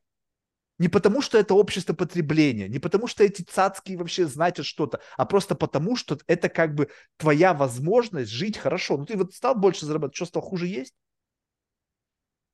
Ведь нет, ты как бы, ну, что, блин, ну, потому что лучше есть, это долговечие, это правильное питание, потому что я состою из того, что ем. Как бы, почему ты, имея нормальный, как бы, с твоих точки зрения денег, живешь очень скромно, что ты не хочешь жить нормально? Нет, это не важно. Что значит не важно? То есть какая-то вот мелочность в, в представлении, как бы, э, это такое ощущение, что как бы эгоистический компонент, вот именно связанный с бытовым комфортом, он каким-то образом видоизменен, потому что я слышу это каждый день. Что кто-то говорит, что, блин, Марк, это какое-то новоришеское поведение, люди там, посмотри, там в третьем поколении богатые. Вы, блядь, бывали в домах людей в третьем поколении богатства? У них вообще все очень офигительно там. Там, если просто выглядит, то очень дорого. это, это вообще не аргумент. Никто из там в третьем поколении там Ротшильдов, Вандербильдов живет в скромной комнатушке в Сан-Франциско и спит на матрасе. Ну что, серьезно? И поэтому как будто бы денег нет. Как бы денег нет, есть капитализация, есть обороты, но кэша, кэша нет. И тогда зачем мне вопрос, как кэш? так? В смысле, зачем мне кэш? А зачем тогда ну, все это нужно? Но деньги – это же средство, это энергия. Ну? Она же должна куда-то пойти. Ты же не будешь... Правильно, она всегда куда-то уходит, минуя тебя, минуя твой карман. Куда, это значит, твои проекты на фиговенькие надо Нет, почему? Они уходят, как бы, а, это как, они уходят, э, имея в виду, минуя мой карман, я в том плане, что они оседают на расширение там моего покрытия географического. Они ну, уходят прекрасно. на расширение... Так а что ты в конечном итоге имеешь? Ну да, у тебя офигительно раздутая Расширяешь свои возможности. Ты можешь э, здорово питаться, ты можешь жить дольше, ты можешь э, улучшать жизнь людей, которые рядом с тобой. Это Супер. Сколько для этого нужно денег? Вот смотри, вот чтобы хорошо питаться, улучшать жизнь людей вокруг тебя, вот представь себе, вот чтобы, ну, не знаю, э, миллион долларов в год, я буду хорошо питаться. Ну, слушай, ну ты можешь их посчитать на каждой точке. Вот там, не знаю, 20 лет назад ты был менее могущественным экономически, чем сейчас, например. Я просто говорю, что к тому, чтобы такую жизнь, которую ведут они, не нужно вообще никакого тачмента. Цукербергу, чтобы жить так, как он живет, вот представь себе, что Цукерберг приходит домой. Вот он пришел домой, у него жена, собака, дети. А зачем чтобы жить, жить так, как которой жить? они живут они? Я вот этого не понимаю. Живи Подожди, свою жизнь. Не, не, ты не понял. Я имею в виду, что получается так, что как бы та жизнь и те, как бы, которые он живет, и та совокупность геморроя, которым он сталкивается, она несоизмерима так как он живет, ведь он приходит домой, он получает, наверное, удовольствие от жизни, от общения с своими детьми, ему не нужно быть главой Фейсбука, чтобы жить так, как он живет. И я понимаю, что как бы, когда у тебя такой большой стресс, то ты должен хоть как-то его компенсировать. И получается так, что зачем быть таким, как он, таким, с таким набором проблем сталкиваться, чтобы иметь то, что может иметь, блин, продавец, блин, не знаю, там, оптовые, не знаю, водки без создания, блин, суперсложных систем, без выхода в Сенат, для каких-то там постоянных шеймов со стороны там общественности, еще чего-то. Ну, пока я не являюсь психологом Цукерберга, меня эти проблемы не интересуют. Так они проблемы схожие у всех предпринимателей теперь почему-то. То есть выглядит это так, что вы говорите о, о каком-то большом изменении мира, но если раньше, допустим, Вандербильты меняли мир, строили там железные дороги, или что они там строили, корабли, они меняли мир, и при всем при этом офигительно у них все было с точки зрения их домов, поместьй, там всего остального. Угу. Получается как бы логично. У них есть власть, они меняют мир, у них есть атрибуты этого образа жизни.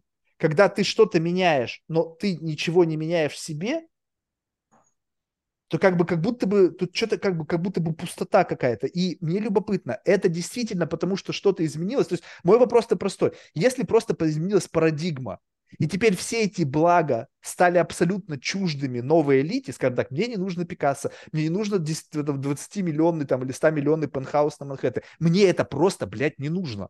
Тогда окей, угу. я понял, блин. Но выглядит так, что это ложь. Что мне как бы хотелось бы, но денег нет. А если нет денег, как бы, как ты можешь говорить об успешности своего бизнеса, интерпрайза, если ты не можешь себе купить то, что ты хочешь? Ты как бы успешен на бумаге, но не успешен для себя, для вот как бы искреннего реализации своих, пусть из каких-то абсолютно примитивных бытовых потребностей. И тут свободы, получается, нет.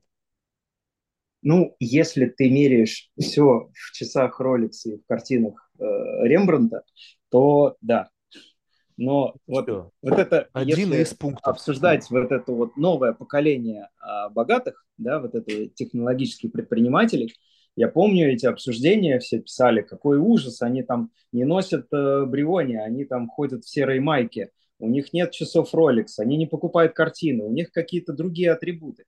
Ну и хорошо, они создают свои образцы, э, свою жизнь. Она не дешевая. Ну, например... Э, Она ну, очень дешевая. Нет, возможность на бизнес-джете летать, э, не сейчас знаю, на бизнес-джете, блядь, какие-то телки из Инстаграм летают. О чем ты говоришь? Что вообще сейчас не Слушай, является... Какая, какая разница, как ты разменяешь? Э, ты строишь ту жизнь, которую ты хочешь. Вот мне, например, э, материальные блага не сильно важны, а вот э, съездить в этот клуб, где они формируют будущее, в этом в Аспене, да, про который там американцы пишут, вот это круто. И там не обязательно есть люди, у которых много денег. Там могут быть э, ученые, которые да. не богатые. И это, знаешь, это ужин с придурками. Помнишь, Чего? был такой фильм? Ужин с придурками. Когда ну. богатые люди с собой звали на обед какого-то вирда, который их развлекал за столом. Ага. И вот, я, я, вот слушай, вот классно. Я искренне желаю, чтобы ты съездил в этот Аспен. Чтобы ты столкнулся с э, вот с этой высоколобостью и вот этой властью, чтобы вот ты прочувствовал вот эту энергию людей, которые у них есть и первое, и второе, и третье, и десятое. О, это могу себе представить, даже туда они, они будут смотреть на этого профессора с, с как бы как на интересную книгу, но да он я не обсуждаю ровня. других людей, пусть думают что угодно. Так нет, так в этом-то вся и фишка, что как бы мы говорим сейчас как бы а, просто да, может быть тезис нужно изменить. Элита это альфа. Если элита больше не альфа, тогда все понятно. Я думаю, что вот это вот альфа, вот когда элита обрастет, мы же, смотри, обсуждаем все время, ты первое, своим мышлением и своей вот как бы такой деятельной мощностью дорастаешь до того, что ты можешь на этом масштабе играть. Это первый челлендж. Второе, когда ты это место занимаешь, конечно, оно социально обрастет твоей там охраной, огромными там, значит, замками, все, что тебе там потребуется для того, чтобы эту конструкцию удерживать. Но да, это не обрастает. Произойдет. Ну, да, потом но это... обрастет, но меня, я говорю, что меня это не интересует просто. Оно как-то там обрастет. Правильно. И то, что вот ты говоришь, да, человек обрастет. может от этого пострадать и быть э, несчастным из-за этого. Да, может быть. Никто, ни, ничего никому ничто не гарантировано. Так вот смотри, ты совершенно справедливо подметил, что как будто бы это просто эволюционная составляющая, что в какой-то момент времени, просто когда тебя твой, ну, твой бизнес пушит выше, выше и выше, у тебя как бы твой ambience начинает соответствовать этажу, на котором ты находишься. Но выглядит это так, что вот просто, я не знаю, я сейчас не говорю о действительно тех там всяких там Дорс и все остальное, я не был у них дома, но речь, по крайней мере, о секторе предпринимательства технологического России – то как бы, ну, не выглядит это так, что они обрастают тем, о чем мы сейчас говорим. Обрастают вообще совершенно другие люди. Ну, то есть, как бы, когда ты посмотришь какие-то там, там по-прежнему, значит, real estate девелоперы, банкиры, инвестбанкинг, нефть, газ, уголь, у них все, да, у них на рублевке. Инстаграмщики там, но они арендуют, то есть они там вообще непонятно как оказались, я не знаю, как, что, как, что они там делали, какую, как они душу дьяволу продали, чтобы оказаться и жить там. То есть и получается так, что как будто бы теперь момент обрастания не происходит, как будто бы ветка другая, там другие правила игры. Ну, ты, конечно. Ты не попадаешь да. в этот как бы вот определенный цикл. Вот я Согласен. об этом говорю, мне это любопытно, да. как это происходит. Да. Тогда что, что является ценностью этих людей? Ну, то есть, исходя из вот этой вот истории. Если не, а, как бы, не, скажем так, не продукты конечные, а удовлетворение своих эгоистических потребностей. У тебя одна жизнь, у тебя есть деньги. Как ты себя развлекаешь? Как ты развлекаешь свое тело? Как ты развлекаешь свой разум? Выглядит так, что люди эти развлекают свое тело и свой разум только тем, что они бесконечно решают проблемы людей. И это выглядит как, знаешь, такое технологическое рабство.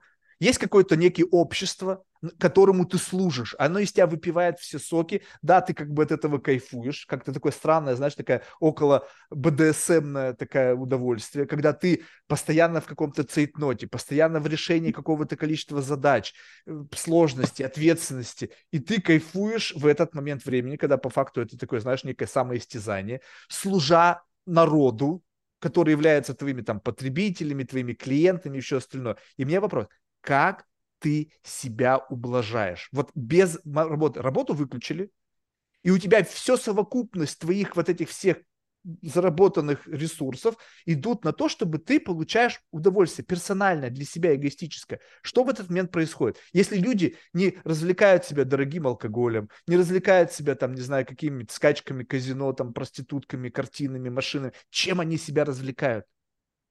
У меня есть знакомые, они периодически в Фейсбуке пишут э, список своих достижений, что они за год относительно своих целей достигли. Я читаю их, я смотрю, как они от этого кайфуют. А, как они научились воспитывать своих детей, какой они там классный дом построили, а, какие новые проекты запустили, какие у них достижения там по спорту, здоровью, еще чему-то. Там масса-масса таких Чтобы кайфовать от воспитания детей, можно вообще не иметь денег. Я знаю людей очень скромно живущих, у них идеальные семьи.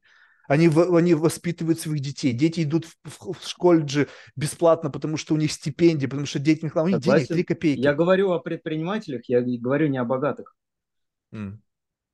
Вот мне просто любопытно-то, если ты достиг да. успеха, то как ты я, себя ублажаешь? Я, я просто не знаю, в каком обществе ты живешь. Ну, ну просто я, в том, в котором я живу, здесь ну, так, э, отношение к богатству ну, совершенно такое относительное. Но понимаешь, потому что здесь нету старых денег. То есть состояния сделались недавно. Еще 30 лет назад здесь был Советский Союз. Mm. И э, люди друг другу мерят, кто и какой, какого себя сделал. И ты можешь себя сам вот честно оценивать. Вот я как бы двигаюсь, я вот относительно пяти лет АБ-тест, да, я вот изменил одно, второе, третье, а что я получил? Где мой прирост? Или я стагнирую? Если стагнирую, мне это не нравится. Я не думаю, что у этих людей, о которых мы говорим, предприниматели, с которыми я работаю, есть такие вот ценности, что они там все там любят не знаю, коньяки, или они там все любят вина. Нет, есть те люди, которые вообще не употребляют Вот я и говорю, что теперь новые фишки. В Очень мире, много там виды. триатлоном бегают, вот это вот масса. Триатлон это не удовлетворение, это закрытие это гештальта мускулинности. Это работа со стрессом, да, да, да. Это вот снятие вот этого вот стресса э, разные телесные практики. Это, подожди, это интересно. Разные. Это, это как бы вопрос, это может быть, наверное, как работа со стрессом, хотя это абсолютный на мой взгляд, противоположный эффект. Ты через стрессование своего организма думаешь, что ты выйдешь из стресса? Физическая нагрузка вырабатывает эндорфин. Эндорфин – кайф. Ты, всю, ты занимался спортом в своей жизни? Ну, я же бегал. Так, вот смотри, я всю жизнь заним... я не занимался реальным спортом. Ты, ты чувствуешь кайф тяжело. после пробежки? Нет. Нет? Я не чувствовал. Кайф, знаешь, какой? Когда ты ну, сидишь в сауне после этого, просто у тебя нету а. сил и ты понимаешь, что не. ты из себя все силы, и как бы это закончилось. И как бы ты пустой. Это не ощущение кайфа, это ощущение пустоты. Нету ни агрессии, Слушай, ну, потому что нету сил. Я нету вот прожил ничего. очень сильную трансформацию. Я перестал пить алкоголь, у меня столько энергии лишней образовалось, что у меня реально вот потребность в движении, пойти в какую-то работу, вот какую-то физическую штуку. Вот когда ты говорил, а, а что такое классная жизнь? Это вот то, что древние греки писали. Это когда ты жили, э, имеешь доступ к сельской жизни, то есть к сельским практикам.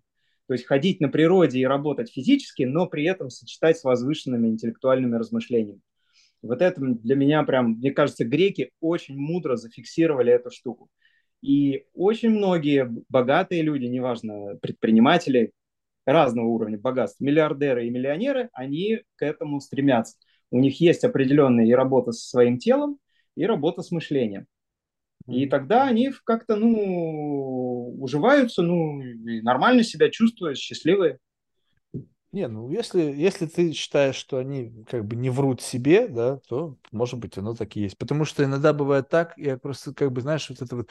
А, наглядно был пример того, когда у меня же, знаешь, небольшая такая история, то есть как бы я выпал из жизни России, и началось все до каких-то там событий, да, грубо говоря, тогда там предприниматели, там взгляды, там все, и после, когда они все переехали в Дубай и резко перепрыгнули там на ламбы, Феррари и все остальное, я говорю, о, вот вы и проявили себя, вот вы проявили свою натуру. То есть, по факту, если бы ты действительно был не замотивирован в проявлении богатой жизни, то, переехав в Дубай, ты продолжал бы ездить там на Тойоте, там, не знаю, какой там, э, какой-нибудь очень скромный электрокаре, и как бы продолжал бы двигаться и. Что ты пересел на все вот это вот все, показывать стал мне свои там э, какие-то цацки?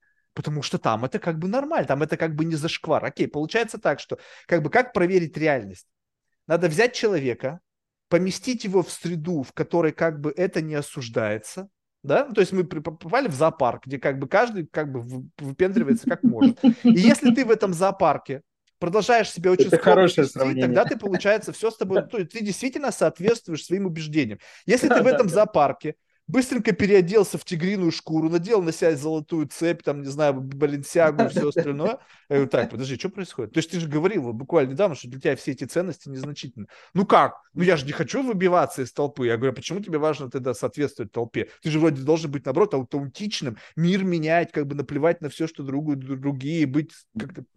И вот это очень важный момент, потому что, мне кажется, тут как бы тест деньгами это сейчас, то есть я не могу просто внятно артикулировать это, что ты, ты как бы все сводишь к тому, что я говорю, что как бы потребление это как бы наше все. Нет, деньги это как, знаешь, как, как что-то, как такая материя, что если ты этот тест не прошел, то ты не можешь считать себя настоящим предпринимателем. То есть как бы ты э, должен как бы нырнуть в эту бочку с, вот, с этими условно деньгами, как Скрудж, Скрудж Макдак. И если ты из нее вылез, как бы сказал, ну да, я понял, что вы там кайфуете, да мне интересно. А ну, если ты не ныряя говоришь, что мне интересно, допустим, вот как ты сейчас, вот ты перестал пить, но представь себе, что твое рассуждение такое, я не буду пить, я ни разу не пил, мне это просто не нравится заранее. Как ты можешь знать? Ну как ты можешь знать, правильно? А Никак. А поэтому, когда ты говоришь о том, что ты как бы мне это все не нужно, но ты еще ничего это не попробовал, то как ты можешь знать, понравится тебе это или нет? Ты изначально отрицаешь. Вот мне кажется, это вот этот зоопарк с Дубаем, это вот э, такая игрушка. То есть э, кому-то по фану поехать и... Ну, мир же создал эти люксовые товары, это же все для кого-то производится. Это сколько таланта туда заложено. И Именно. Ты можешь туда поехать пару лет пожить в этом э, обществе тщеславия, ярмарки этой, а потом повести блоги, а потом заняться чем-нибудь своим. И знаешь, что еще очень любопытно? Вот смотри, вот э, как бы при всем при этом, я тебе просто могу сказать, вот ты сейчас, это будет последний тезис на эту тему, потом мы копнем, копнем глубже в какую-нибудь другую, более интересную для тебя проблематику. Вот посмотри, а, а, есть некая эволюция, просто какие деньги на кону. А, возьмем, значит, э, ну, сейчас я буду говорить цифрами, которые я не в курсе, но я просто буду как бы большими мазками. Значит, э, Абрамович, у него, значит, были 100 миллионные поместья там в Лондоне, где-то еще, при том, когда у него было, когда он продал Сибнефть, да? То есть там был реальный кэш, и чувак просто закэшился, купил там себе яхту, дом и все остальное. Когда купил себе дом за 160 миллионов Безос? Когда, блядь, капитализация его компании была, блядь, какие-то бешеные, блядь, там чуть ли не под триллион. То есть все равно это произошло. Майкл Делл купил себе пентхаус за 200 миллионов. Когда? Когда у него компания была уже, блядь, он был там миллиардером в списке Forbes с каким-то опционом. Вопрос того, что это происходит. Это происходит в определенный момент времени. Но вопрос, почему это происходит так поздно? Потому что к тому времени, когда вот это происходит, когда они действительно могут это себе позволить, при нынешних вот этих всех вот раздутых капитализациях у тебя компания должна быть, блядь, не знаю, под триллион действительно быть, чтобы ты мог себе пентхаус за 200 миллионов купить. Почему? Потому что кэша нету. Он не может просто взять и чуть-чуть взять и как бы продать акции. Потому что если ты сольешь акции на 10 миллиардов, представляешь, что будет с, с, с рынком? Ну, есть, блин, mm-hmm. надо как-то по чуть-чуть там беспалево это сделать, чтобы акции не пошатнулись. Блин, основной акционер начинает сливать акции. Какого хера, блин? Зачем он это делает? Блин, для того, чтобы купить себе яхту. И все, и бам, и новый эффект этого cancel culture, блин, все нахер отменили, акции еще больше упали. Соответственно, как бы так или иначе, вот взять пример э, венчур капитал, то есть это все реальная история. э, чувак из, я, я не, не буду и не помню, значит, компанию его, но он миллиардер, и в списке топ вот этих 100 там венчурных капиталистов. Но он не просто в списке топ венчурных капиталистов, он реально миллиардер еще, помимо всего прочего. И э, он был в списке получения коммуникации по поводу авиации, ну, уже, наверное, лет 10. Письма в никуда. Открывает никуда. И спустя ему возрастной гедонизм под 50, рассылка этот, э, Global 7500 новый. Ой, а сколько стоит? А какие условия? Я говорю, о, созрел. То есть есть некий возрастной гедонизм, который у, у, укоренен в капитализации, когда у тебя реально есть кэш. И в этот момент люди начинают все равно, так или иначе, потреблять э, товары, соответствующие их представлению о текущем статусе. Просто происходит это теперь значительно позже, потому что у тебя много очень виртуальных денег. У тебя нету кэша. Поэтому те старые деньги, у людей был кэш. Они продали миллион баррелей нефти, у них кэш. Сауды, почему у них там такой дурдом? Потому что они сидят на кэше. Они не знают, куда его присобачить. И поэтому они могут этот кэш превращать в товары и услуги. И это как будто бы закономерная эволюция. Когда же ты говоришь о том, что тебе это не надо, да блин, ты просто не дорос еще до этого, перестань говорить, что тебе не надо. Скажи, да, я очень хочу, но не могу. И вот это честный разговор закрыт со мной тогда. Я говорю, ну блин, понятно, чувак, ну у тебя хоть шансы есть купить этот гольфстрим. У меня даже шансов нету, потому что у меня компании нету. Нету двигателя, который может в какой-то момент времени дорасти, чтобы достаточно ты мог оттуда взять на удовлетворение своих потребностей. Вот это честная беседа. А когда мне в момент, когда человека дырявые карманы, но раздутая капитализация, какая-то нереальный оборот говорит, что я не хочу этого, но приезжая в Дубай, и на пути в Дубай, он в private джете фотографирует. Зачем ты фотографируешь, если это не является ценностью? Вот зачем Ой, я говорят буду... все, что угодно. Правильно. Это ложь. И поэтому весь новый предпринимательский сегмент – это лживые люди по отношению к своим эгоистическим потребностям. Вот тебе новая, новая, новая, то есть первая характеристика. Я уже думал, что мы какой-то гештальт у тебя закрыли, а тут опять... Да вообще на самом деле они все вон Первый, первый – отсутствие яиц, второе – лживость по отношению к своим эгоистическим потребностям. Так, хорошо месседж мы в это комьюнити послали. Значит, э, ребята, задумайтесь, что у вас с яйцами, и не врете ли вы себе. Во, вот этот месседж. Ну, я не знаю, может быть, это моя идиотская... Живи не по лжи, да. Ну, Согласен. Просто, ну, просто я встречал людей разных, понимаешь, вот как бы людей, которые действительно могут... Да я понял, у тебя наболело, да, да. Я, я ну, выслушал. Ну, понимаешь, да? да? Просто когда ты видишь реальных людей, которые не стесняются этого, и те, которые не могут... Слушай, могут... ну я вообще от людей не жду какой-то рациональности. Я вообще, ну, как бы вот в жизни, ну, я не знаю, первую часть жизни я жил, у меня вот хотелось чему-то соответствовать. Я видел вот эти стабильные социальные системы, что вот есть ранги, а, что они незыблемые, как минимум наше поколение продержится. А, а сейчас я вижу, э, как мир посыпался этот старый, и вот эти все монстры, вот эти все титаны, ну, они как-то стали относительные. Ну вот я не знаю, есть ну, как бы обнаружил, что счастье-то вообще в другом. Не в этом, а в том, что ты строишь. Не в том, что ты берешь, к чему-то ты а, приспосабливаешься. О, я воспитан, что вот это круто. Ну, и ты правильно ловишь. Хорошо, но это, видишь, стоит дорого, а вот иди заработай денег и купи себе Ламборгини или яхту. Ну, окей, Большая куча разница. людей берут, так и делают, они потом обнаруживают, я плаваю на этой лодке э, в океане, меня не с кем поговорить, и что-то счастливым. Правильно, и вот это... продают эту яхту. Совершенно верно, но ты должен это прожить. Ты не можешь сказать, что у меня есть друг Вася, он купил яхту, и она ему не Нет понравилась, проблем. он ее тогда продал. к чему приходим? Как сделать этот э, триллион или миллион долларов? А, вопрос то, что как бы если говорить о пирамиде Ресурсы-то ограничены? Естественно. И Если говорить об этом, медленно. что нужно дорасти до пика, чтобы сказать, что это не имеет значения. Если ты не дорос до этого, то ты ага. не вправе судить. Слушай, у меня, знаешь, на языке все время вертится вот этот фильм прекрасный «Человек, который изменил все» или э, «Moneyball», он по-английски mm-hmm. называется. Mm-hmm. Вот обрати внимание концовку, когда вот этому человеку, который реально изобрел вот Changer, да, вот в этой индустрии э, бейсбола, который за счет э, оцифровки команды из э, плохой команды достиг второго места и выиграл усильный в лиге, да, ему потом в конце делают офер. Ну все, теперь ты шел к тому, что ты всю жизнь мечтал. Ты можешь стать генеральным тренером и тренировать вот это там, по-моему, Нью-Йорк, э, нью-йоркскую вот эту команду или еще какую-то, но очень крупную. И он отказывается. Ему предлагают огромный гонорар, и он говорит, он понимает, это не его путь. И вот то, о чем ты говоришь, вот дорасти до этой вершины, и потом поймешь, что тебе это не надо, и окей. Вот, а не на начало, как бы я туда не пойду, потому что там ничего хорошего нет. Как ты знаешь? А, ты, ты даже не обсуждают неудачники, не имеет никакого значения. Давай не будем тратить. А, ну, вот, ну вот тогда получается, что еще этим. Нет, ну смотри, э, если если, Если человек говорит тебе об этом, то в какой-то мере он как бы условно неудачник и оправдывает свою неуспешность. Ну, я не знаю, мне вот мнение не всех интересно. Я же смотрю, что за человеком стоит, кого-то я готов слушать часами. А кто-то мне вот сразу вот не интересен. Мне понятно, что он скажет. Ну, потому что что, я пойду проверять, это фейки, не фейки? Не, я свою жизнь на это тратить не хочу.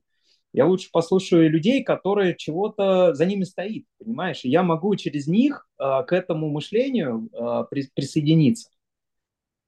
Для меня это этих людей очень мало. То есть они как бы это единицы. А, ну, как, может быть. Это и хорошо. Я же совсем Это хорошо, но вопрос в том, что, смотри, получается так, что есть в нашем мире, вот смотри, допустим, есть, ну, какие-то лидеры, э, э, как бы такого, э, как бы скрещенный интеллектуально, технологически, как-то социально. Вот они как-то, они они понимают, как устроено это волокно реальности, они вплетают туда очень грамотно, ну, не, естественно, не без ошибок, что-то.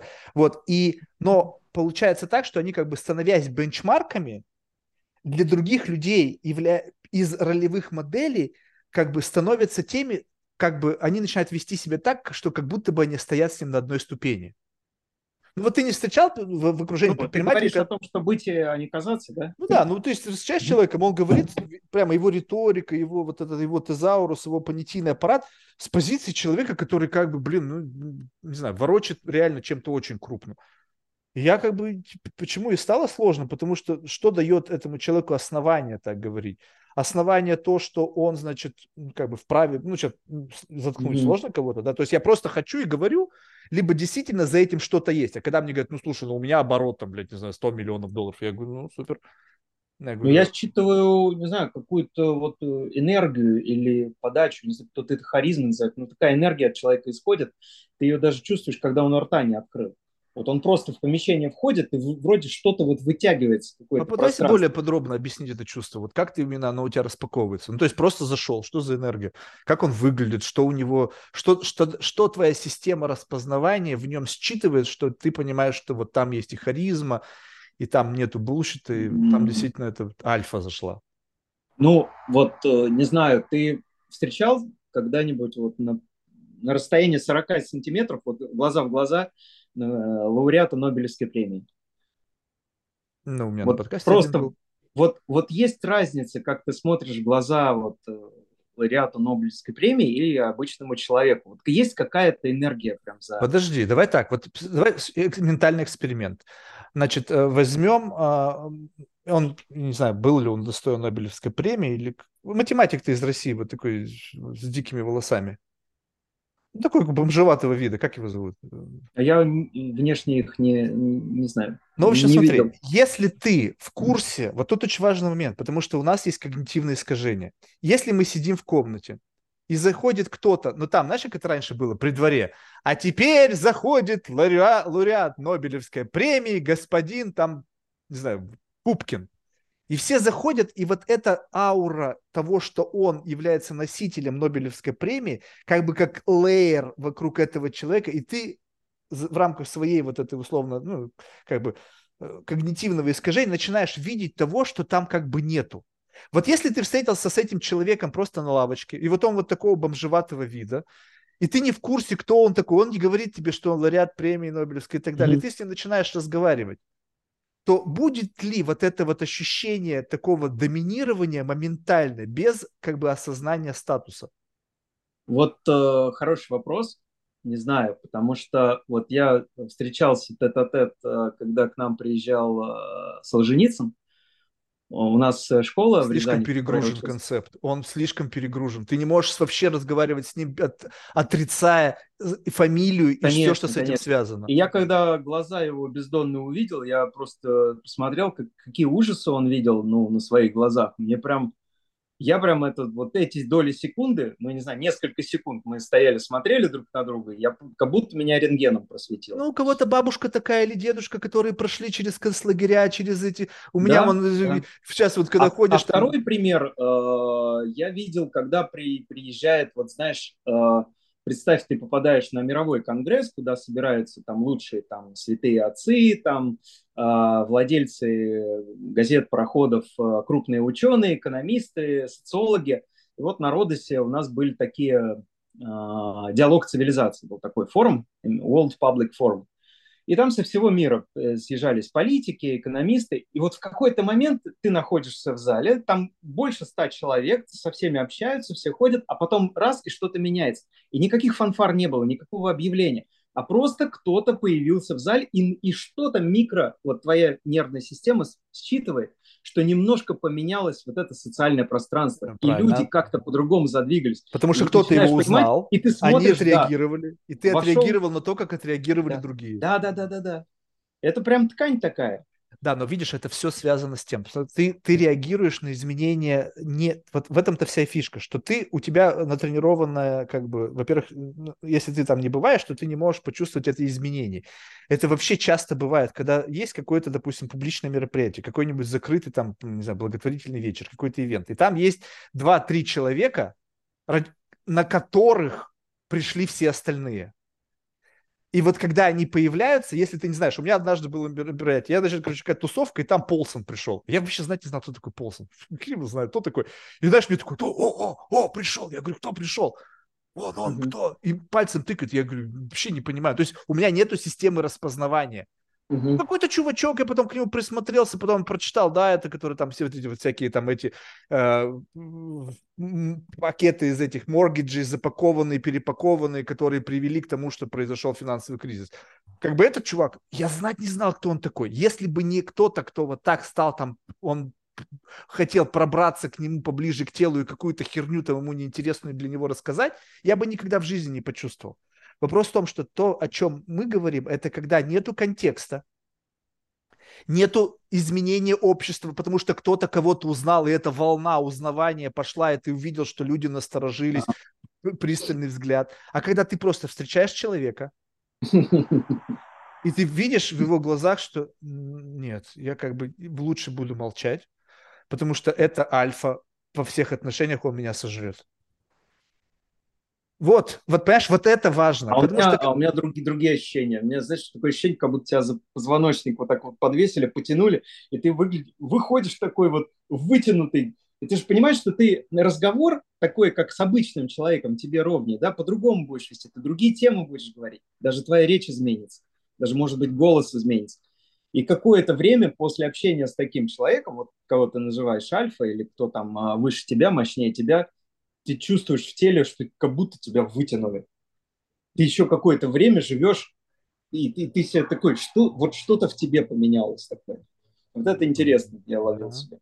Вот это, в этом-то вся и фишка, потому что это тебя как бы вытягивает на этаж повыше. То есть ты все равно пытаешься соответствовать вот как бы этому, да, ну, то есть ты как бы, то есть это как, ну, да, это как выгоднее тренироваться есть... с более сильными спортсменами, атлетами, потому что через их профессионализм ты как бы становишься лучше. То есть бредово тренироваться с теми, кто хуже тебя.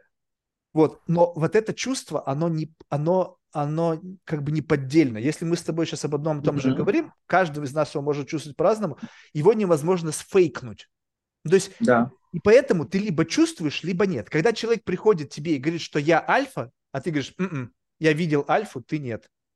Uh-huh. И вот, вот это, то есть я, ну, то есть это не моя э, какая-то цинизм, мое дебилизм, мое там еще что-то. Я просто встречался с людьми, где как бы яички съеживаются во всех отношениях. Не только страшно, что какой-то громозека, а вот э, альфа-брейн, альфа-мейл, и ты знаешь, как ты в зависимости от столкновения с этим человеком, причем без вот этой накрутки публичной, да, паблик, Потому что паблик может тебя очень сильно накрутить. Мне вот недавно был разговор, с замечательной Женей, она мне рассказывала, говорит, мы пришли там в Дубай, и там, значит, такая подводка, о, это там Chief of Staff президента там Соединенных Штатов, та-та-та-та-та. Представляешь, с такой подводкой ты приходишь, как бы, фиг его знает, может быть, действительно и так, и ты начинаешь уже как бы думать об этом человеке с позиции, ну, быстренько не загуглишь, ведь там, вы же не представили. А когда ты вот просто встречаешь и просто это чувствуешь, без вот этого паблика, без какого-то ореола, вот ты сейчас не сможешь встретиться ни с Сукербергом, ни с Илоном Маском, а не, не включая всю вот эту медийную прослойку, которая формирует твое представление об этом человеке. Попробуй вот это выключить. Я не знаю, что надо сожрать, чтобы как бы прийти и сказать, да мне похер вообще кто ты. Мы сейчас с тобой нет, начинаем не, с чистого не, листа. Нет, не похер, но ты э, рефлектируешь, что у тебя ярлык определенный в сознании есть. Ну, эти когнитивные искажения, они будут. Выключить, выключить. Чик, чик, но дальше ты когда ты, ты когда начинаешь разговаривать с этим человеком, смотришь, как он тебе отвечает, смотришь, что в тебе меняется, что тебя интересует, что тебя задевает. И э, ты как бы, э, ну вот то, что мы называем рефлексией, ты как бы смотришь на себя и на свой диалог со стороны. И э, реконструируешь с тем, что ты знал. И оказывается, что человек что-то тебе новое открывает, о чем ты не думал. Ты думал, что у него там вот, вот этот набор лейблов, а он тебе говорит о каком-то практическом вопросе. Как я не знаю, я там к э, министру молодежи Канады подошел и думал, он мне сейчас такую конструкцию страновую проработать с молодежью, я тогда занимался молодежным проектом, и вернет. А он вообще по, э, на меня отреагировал, как будто я с его вот сосед. И он мне просто по-простому, он говорит, слушай, вот телефон, вот туда позвони, вот там тебе помогут, вот это, вот это сделают, потом вот это туда напиши, вот это мой помощник, туда-туда. Он, он тут же решил мой вопрос. Хотя я вот представлял, вот у нас в России стейтсман, да, это вот государственные люди, они какие-то вот такие вот все там на третьем этаже. Ну и, и не, неважно, смотри, я, я-то реконструирую что? Какая деятельность стоит, что человек так отвечает и так реагирует, так говорит, и, и это все собираю в картину. И мне становится интересно, я через разговор с ним попадаю в его систему деятельности. И меня поражает, что ну как бы открывается целый новый мир – не тот, который на медийном таком, на экране, да, там, что я про человек знаю, а другой мир. Ну, вот это интересно. Понимаешь, вот тут тоже очень любопытно. Ты сейчас описываешь этот кейс, а вот представь себе, ну, то есть, как бы, что этому человеку то, что он тебе сказал, то есть, во-первых, то, что, может быть, он тебя просто так интеллигентно отшил, как бы может давая быть. тебе некую а иллюзию быть, того, что он решил твою проблему позвони да? тому-то, секретарь что-то, и это же самое важное. Вот мне больше всего нравится, знаешь, когда, типа, был момент времени, когда, знаешь, э, как бы были какие-то интродакшены в моей жизни, и знаешь, и я говорю, ну ладно, звони, вот тебе там. И как бы человек загорается, он думает, что то, что этот момент как бы ему предоставлен, у него все будет классно. Он уже все переехал на квартиру подороже, он уже там, знаешь, как бы уже какие-то свои проблемы решил. На самом деле нет. То, что тебе куда-то дали возможность позвонить, еще не факт, что твоя проблема будет решена, потому что тебе нужно рассказать эту историю, и потом тебе могу сказать, типа, спасибо, но нет. Поэтому как, э, этим людям ничего не стоит это сказать. То есть как бы иногда кажется, что кто-то как бы находясь на этом уровне, будет вести себя каким-то очень специфическим образом. Но это вопрос ведь человека. То есть мы на, на этот этаж люди могут прийти разными путями. Кто-то через эмпатию, кто-то через там подсиживание, кто-то через что-то, у кого какие сильные стороны. Кто-то, может быть, вот за счет вот такого, как бы, знаешь, создания образа такого эмпатичного, услужливого клерка, который как бы всем как будто бы помогает, но по факту вообще мир не меняется от этого. Ну да, секретарша что-то позвонил. Решился твой вопрос? Было там какое-то значение того, что этот человек тебе что-то, как бы дал тебе какой-то... Да, но смотри, какая была прибыль. А, конечно, я не, не решал свой вопрос таким образом. Но я увидел, как человек, за ним образец, что он добился своего вот этого положения, какие проекты он сделал. И для меня это теперь, ну, как бы знание, бенчмарк. Я как бы, ну, я не понял, как бы основную идею. Ну да, ну, таких людей ведь достаточно много, которые достигают своих целей, ну, ставят, реализуют проекты. Я говорю о другом. Прибыль в том, что ты э, через э, разговор, через общение входишь в тот деятельностный мир, Э, той сферы, которую ты осваиваешь. И помимо того, что мы обсудили, да, за альфами есть другая энергетика, окей, мы ее чувствуем, есть вот э, реальный гешефт, которые ты э, из этого берешь. И он говорит, и он, да, ты прав, он действительно не в том, что э, я, я там решил какой-то вопрос. Я мог бы и просто ему в офис позвонить, может быть, мне и так помогли.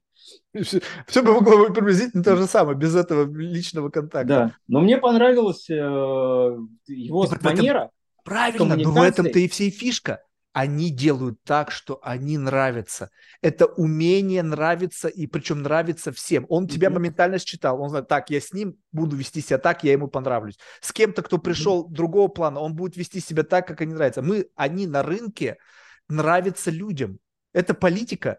Если ты не нравишься людям, то mm-hmm. как бы ты проигрываешь. Соответственно, просто вопрос в том, что когда ты видишь вот за этой искренностью, которая кажется тебе искренностью, как ты знаешь, что это не тонкая манипуляция людей, которых норма вести себя так на другом уровне. Я когда первый раз попал в более-менее приличное общество, я, я с закрытым ртом чувствовал себя просто дегенератом. Я говорю, если я рот открою, это будет вообще просто конченная фиаско. Со мной люди разговаривали просто звуками. Угу. Типа, Марк, а что вы, где вы учились? Я говорю, ну там-то, там-то. Хм. И это хм, это лучше бы я по морде получил, знаешь, от кого-нибудь, чем это хм, вот это вот такое вот. Поэтому, ты знаешь, вопрос в том, что если есть какая-то заинтересованность и нет заинтересованности, вот люди ведут себя по-разному. И вот именно умение как бы выключить вот эту, как бы, понимаешь, вот тут сникается фишка в чем? Что если ты я мечтаю научиться этому, я не умею. Когда ты разговариваешь с человеком, и он понимает, что это разговор как бы с человеком, а не с набором тегов, которые тебя формируют твой public profile. Mm-hmm. Вот как бы, знаешь, вот как бы сложно разговаривать с человеком, когда он там Нобелевский лауреат. Ну, то есть, come on, слушай, ну это уже очень как бы тяжело, потому что за ним стоит большая академическая школа, да, но он помимо этого еще ведь человек. Mm-hmm. То есть, если ты как бы берешь, ну, чем мне с ним конкурировать на этом поле? Он всю жизнь на это положил, это смешно просто. Вот, но когда ты обращаешься к человеку, как бы не э, подламываясь под его регалии, под его вот этот вот какой-то там набор из вот этих вот наград, которые он в жизни сделал, и обращаешься к нему напрямую, вот это как бы э, ну, такая как бы очень искренняя форма беседы, и если у тебя это получилось сделать без вот этой как бы, ну, знаешь, как бы сфальшивил, либо слебезил, как бы вот то... С детской непосредственностью. Ну да, ну, детская непосредственность тоже, знаешь, как вот именно правильный какой-то ну, месседж. Да, да, понимаю, о чем ты говоришь. Совершенно э, другой формат беседы. Но просто это невозможно с некоторыми людьми сделать. Они не прошибаем. Угу. Да, бронзовеет, есть такое слово. Просто слишком ты для них мелок. То есть я встречался с людьми, которые просто смотрели сквозь меня. Ну, значит, вам э, нету взаимного ценности. Не, не, не взаимной ценности, просто мелкий. Ну, то есть, как бы, э, вот есть ощущение, а, э, эти люди почему успешны в какой-то мере? Потому что они, как бы, у них есть вот это вот чутье звериное. Они знают, что вот у тебя есть паунд крови, который можно выпить и что-то от тебя взять. Они это почувствуют Значит, ну, если там нет ничего, то они смотрят просто как так, как вообще получилось так, что этот человек попал в мою орбиту? Кто накосячил? Какого хрена вообще здесь происходит? И это, это означает первый сигнал для тебя. Так, ты недостаточно кьюбт чтобы вообще с этим человеком разговаривать. И поэтому, когда кто-то там говорит, слушай, блин, я бы хотел Илоном Маском встретиться, я бы там про своем проекте рассказал. Я говорю, блядь, ну с чего ты взял?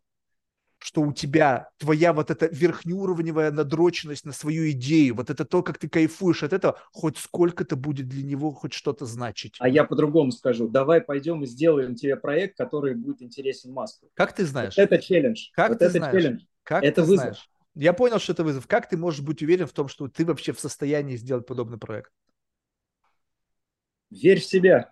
А, не знаю, Павел, я, знаешь, как-то столкнулся с тем, что... Не, ну если этого нет, тогда что? ну не, ну просто иногда бывает, вот я не знаю, бывало у тебя в такой жизни или нет, но вот ты бываешь чему-то excited, знаешь, как это, блин, какая классная мысль, какая классная идея, ты реально прямо внутренне в восторге находишься от самого себя. От того, да что... Вот прям, прям конкретный кейс. Заходишь ты в LinkedIn, находишь фаундера там стартапа, который там на твоем радаре высветился. Смотришь, о, прикольный чувак. И ты ему можешь написать прямо в директ, и он тебе ответит. А ты тут себя ловишь на мысли, блин, а что ты я ему скажу, какой вопрос задам? И вот это тебя мотивирует. Это заставляет тебя пойти, думать и смотреть, какой у тебя есть интересный э, кейс, как, какое интересное предложение, какой интересный вопрос тебя интересует, и, может быть, его интересует. Вот. И с ним вот вступить в коммуникацию. Если ты созда... формируешь вопрос, который тебя... Вот тут же если это социальная инженерия, что мне, может быть, это неинтересно, я, может быть, вообще в этом не понимаю, но я создал запрос, который потенциально может быть интересен этому человеку. Он может быть ему потенциально быть интересен. У меня были такие случаи, когда я что-то такого нагнал, выдумывал, что человек со мной решил поговорить, начал со мной говорить и понял, что я вообще не... Ну, просто я не, я не знаю, о чем я говорю. То есть я просто выдумал эту проблематику. Это тоже отлично, что, что ты это отлично? понял, ты ушел. Разговор просто прекратился после там трех минут, сказали, что ну да, мы поняли, у вас все как бы очень примитивно, возвращайтесь, когда ну, это от, будет реально. Отлично то, что ты сделаешь после этого разговора. У тебя, как только ты увидел зону понимаешь? своей некомпетентности, ты можешь узнать больше. Ты теперь да. видишь, о, блин, а в этом я ничего не, не Я изначально не это знал. И я это же очень... выдумывал это. Так большинство людей просто про себя и выдумывают, что они в чем-то разбираются, пока они не вступят в коммуникацию и не, и не начнут делать. Да, но вот в этом-то вся про это я и говорю, что когда мы сейчас, чтобы не вот э, идти путем искусственного создания запроса, а когда ты органически в чем-то интересуешься, и это отзывается. Угу. Здесь вы с ним всегда на одной волне, потому что здесь нету угу. какой-то правильно-неправильной точки зрения. Я искренне угу. в этом заинтересован. Во, вот это самое крутое. И, да. и, и человек говорит, слушай, да, и тут у тебя с ним настоящий разговор. Неважно, какой он академик, и обрати внимание, у него денег. А, а при каких условиях еще тебе эти люди ответят? То есть посчитают твой запрос интересным себе. Некоторые отвечают, некоторые не отвечают. И вот для меня это маркер. Я разные свои идеи отправляю разным людям. Uh, у меня есть несколько людей, которые являются долларовыми миллиардерами. И я смотрю, на какие-то они вообще, ну, игнор просто, а на какие-то, о, что-что, интересно, расскажи больше, да-да-да, есть еще вот такой-то кейс. И я для себя делаю такой чекап какие-то направления для меня, ну, я их выдумал, они неинтересны, не, перспективные. А люди, которые включены в эти круги коммуникации, имеют доступ к этому капиталу, у них другое знание. Я для себя делаю такую ревизию из того, что я делаю и думаю, что из этого круто, современно, перспективно и вообще кому бы интересно. Ну вот, но fake it till you make it. То есть что-то создал гипотезу, увидел, что эта гипотеза э, как бы резонирует с кем-то, кто потенциально является носителем ресурса, либо подключен к этому пузырю. И получается, дальше ты начинаешь себя натягивать на тот самый экспертный уровень, чтобы соответствовать как бы тому, запросу, который ты сделал в рамках этой гипотезы. И ты начинаешь напитывать новые знания. Ну вот, ну только видишь, и... это все как бы чувствуется сразу же. Это есть... очень важная штука. То окружение, то, на кого ты тратишь время, с кем ты разговариваешь, очень сильно на тебя влияет. Естественно, но вот э, как бы если у тебя те самые 10 тысяч часов, чтобы дотянуть тебя до того реального экспертности, а не просто что-то прочитал две статьи, две новости и пришел разговаривать на эту тему. Вот это чувствуется, глубина. Вот сколько ты в этой роли, насколько ты зрел, Насколько mm-hmm. ты зрел в этой идее? Она появилась вчера, и как бы она была настолько excited, ты сразу же запульнул, сразу же получил человек, который заинтересован в этом, а дальше ты пришел, О, ты пустой. Это... Способности генерировать идеи у разных людей разные, у меня они очень Да, редко. но вот фонтанировать идеями ты можешь сколько угодно. Вопрос в том, нет, что идеи... я не могу. Ну, нет, я имею в виду, даже если мог. Я имею mm. в виду, что даже те, кто это делают с какой-то там невероятной частотой, вопрос то, что идея какая бы ни была она классная, она может сразу отозваться в людях. Вопрос в том, что ты в этой идее сам не зрел. А я другой вопрос слышу. А стоит ли тебе инвестировать вообще в это? Ну, то есть тебе продолжать дальше э, расти, ну, как бы набираться, инвестировать свое время, усилия, ресурсы в это, или оставить это? Ну, то есть как найти такие темы, которые тебя будут двигать э, сильнее, быстрее, в которые стоит вкладываться? Потому что их, их, их действительно избыток. Супер вопрос. И, и причем еще самое, что важно, что представь себе, что есть многообразие идей, которые могут резонировать с какими-то сильными пауэрплеерами, но ни одна из них не является той, которая тебя выведет на правильную траекторию. Потому что для того, чтобы, допустим, как бы я решил, что я стану боксером профессиональным, условно, да, но у меня нету как бы таланта и необходимой физики, чтобы стать действительно тем, кем я хочу стать. но в силу того, что я просто выбрал какой-то правильный путь, он срезонировал с какими-то игрока, ну, игроками на этом поле, и сказали, да, классно, давай посмотрим, что из этого можно сделать. Я могу в эту историю прыгнуть, и в конечном итоге я потрачу свое время и не приду ни к какому более-менее значимому результату. Поэтому не все, что резонирует с твоими идеями, является неким как бы основанием двигаться в этом направлении. И понять, что, как бы, на что, во что стоит инвестировать, это какой-то, мне кажется, не знаю, какой-то уже вуду. Ну, то есть это как на уровне чего-то, что вообще сложно как бы оцифровать. Что сложно? Твое тело тебе это подскажет.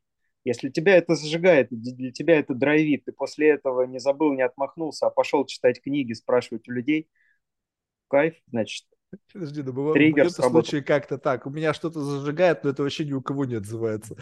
И получается так, что так, погоди, стоп. Получается, как бы либо, ну, то есть понятно, что это в моем случае это самый распространенный сценарий. То есть, когда что-то нравящееся мне абсолютно нахер никому не интересно. Ну, бывает такое, да, разные мысли приходят в голову.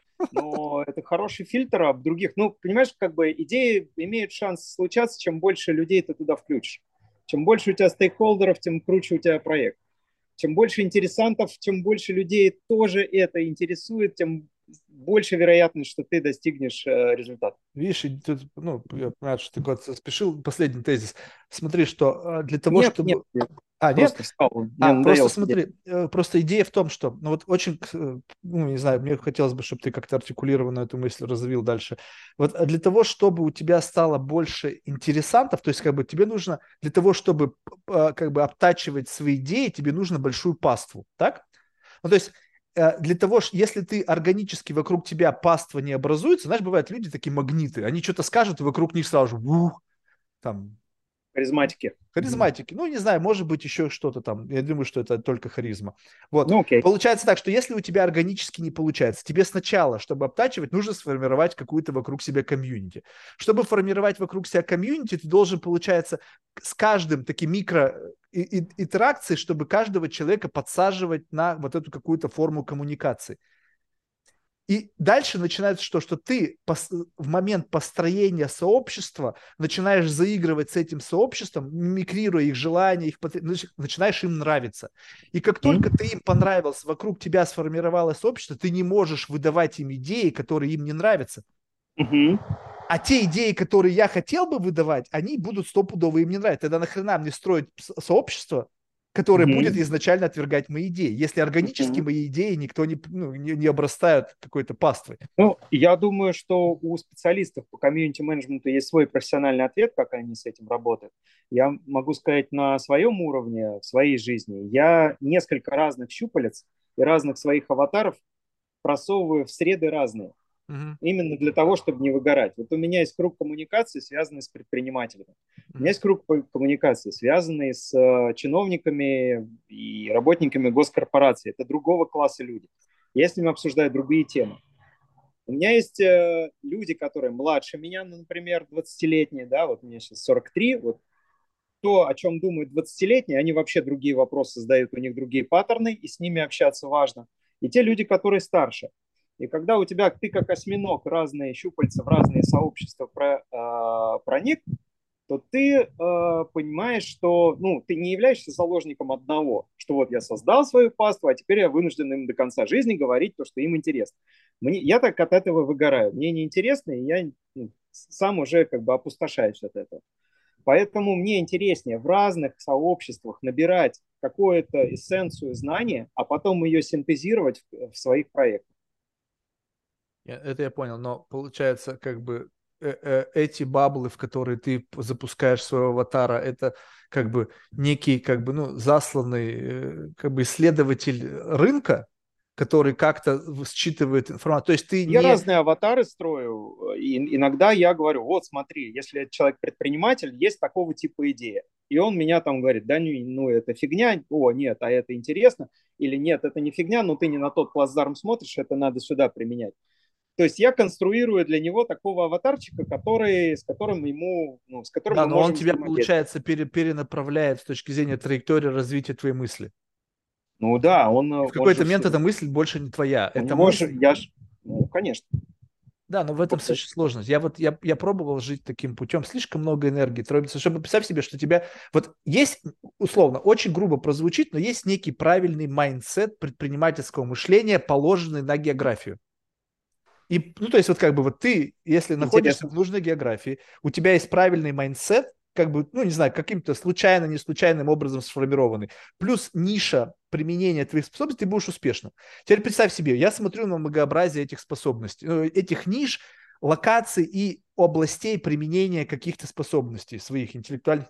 Я понимаю, что чтобы там соответствовать образу успешности, у меня нужно слишком сильно менять себя, слишком сильно менять траекторию своей мысли, чтобы соответствовать успешности в этом направлении. И я mm понимаю, что я буду всю свою энергию тратить на то, чтобы подстраиваться под необходимый бенчмарк, а уже mm потом только работать. То есть представь себе, что ты сначала пришел, на тебя надевают железный макинтош, такой как бы бум, чтобы соответствовать, как бы достраивать свой как бы экзоскелет до неких требований этой силы, интеллектуальности, еще чего-то среднего уровня человека там, так? Ну, то есть ты пришел, а там все суперсильные. Тебе нужно надеть на себя железяку эту и целый день ходить в этой железяке, чтобы делать ровно то же самое, что эти люди делают без.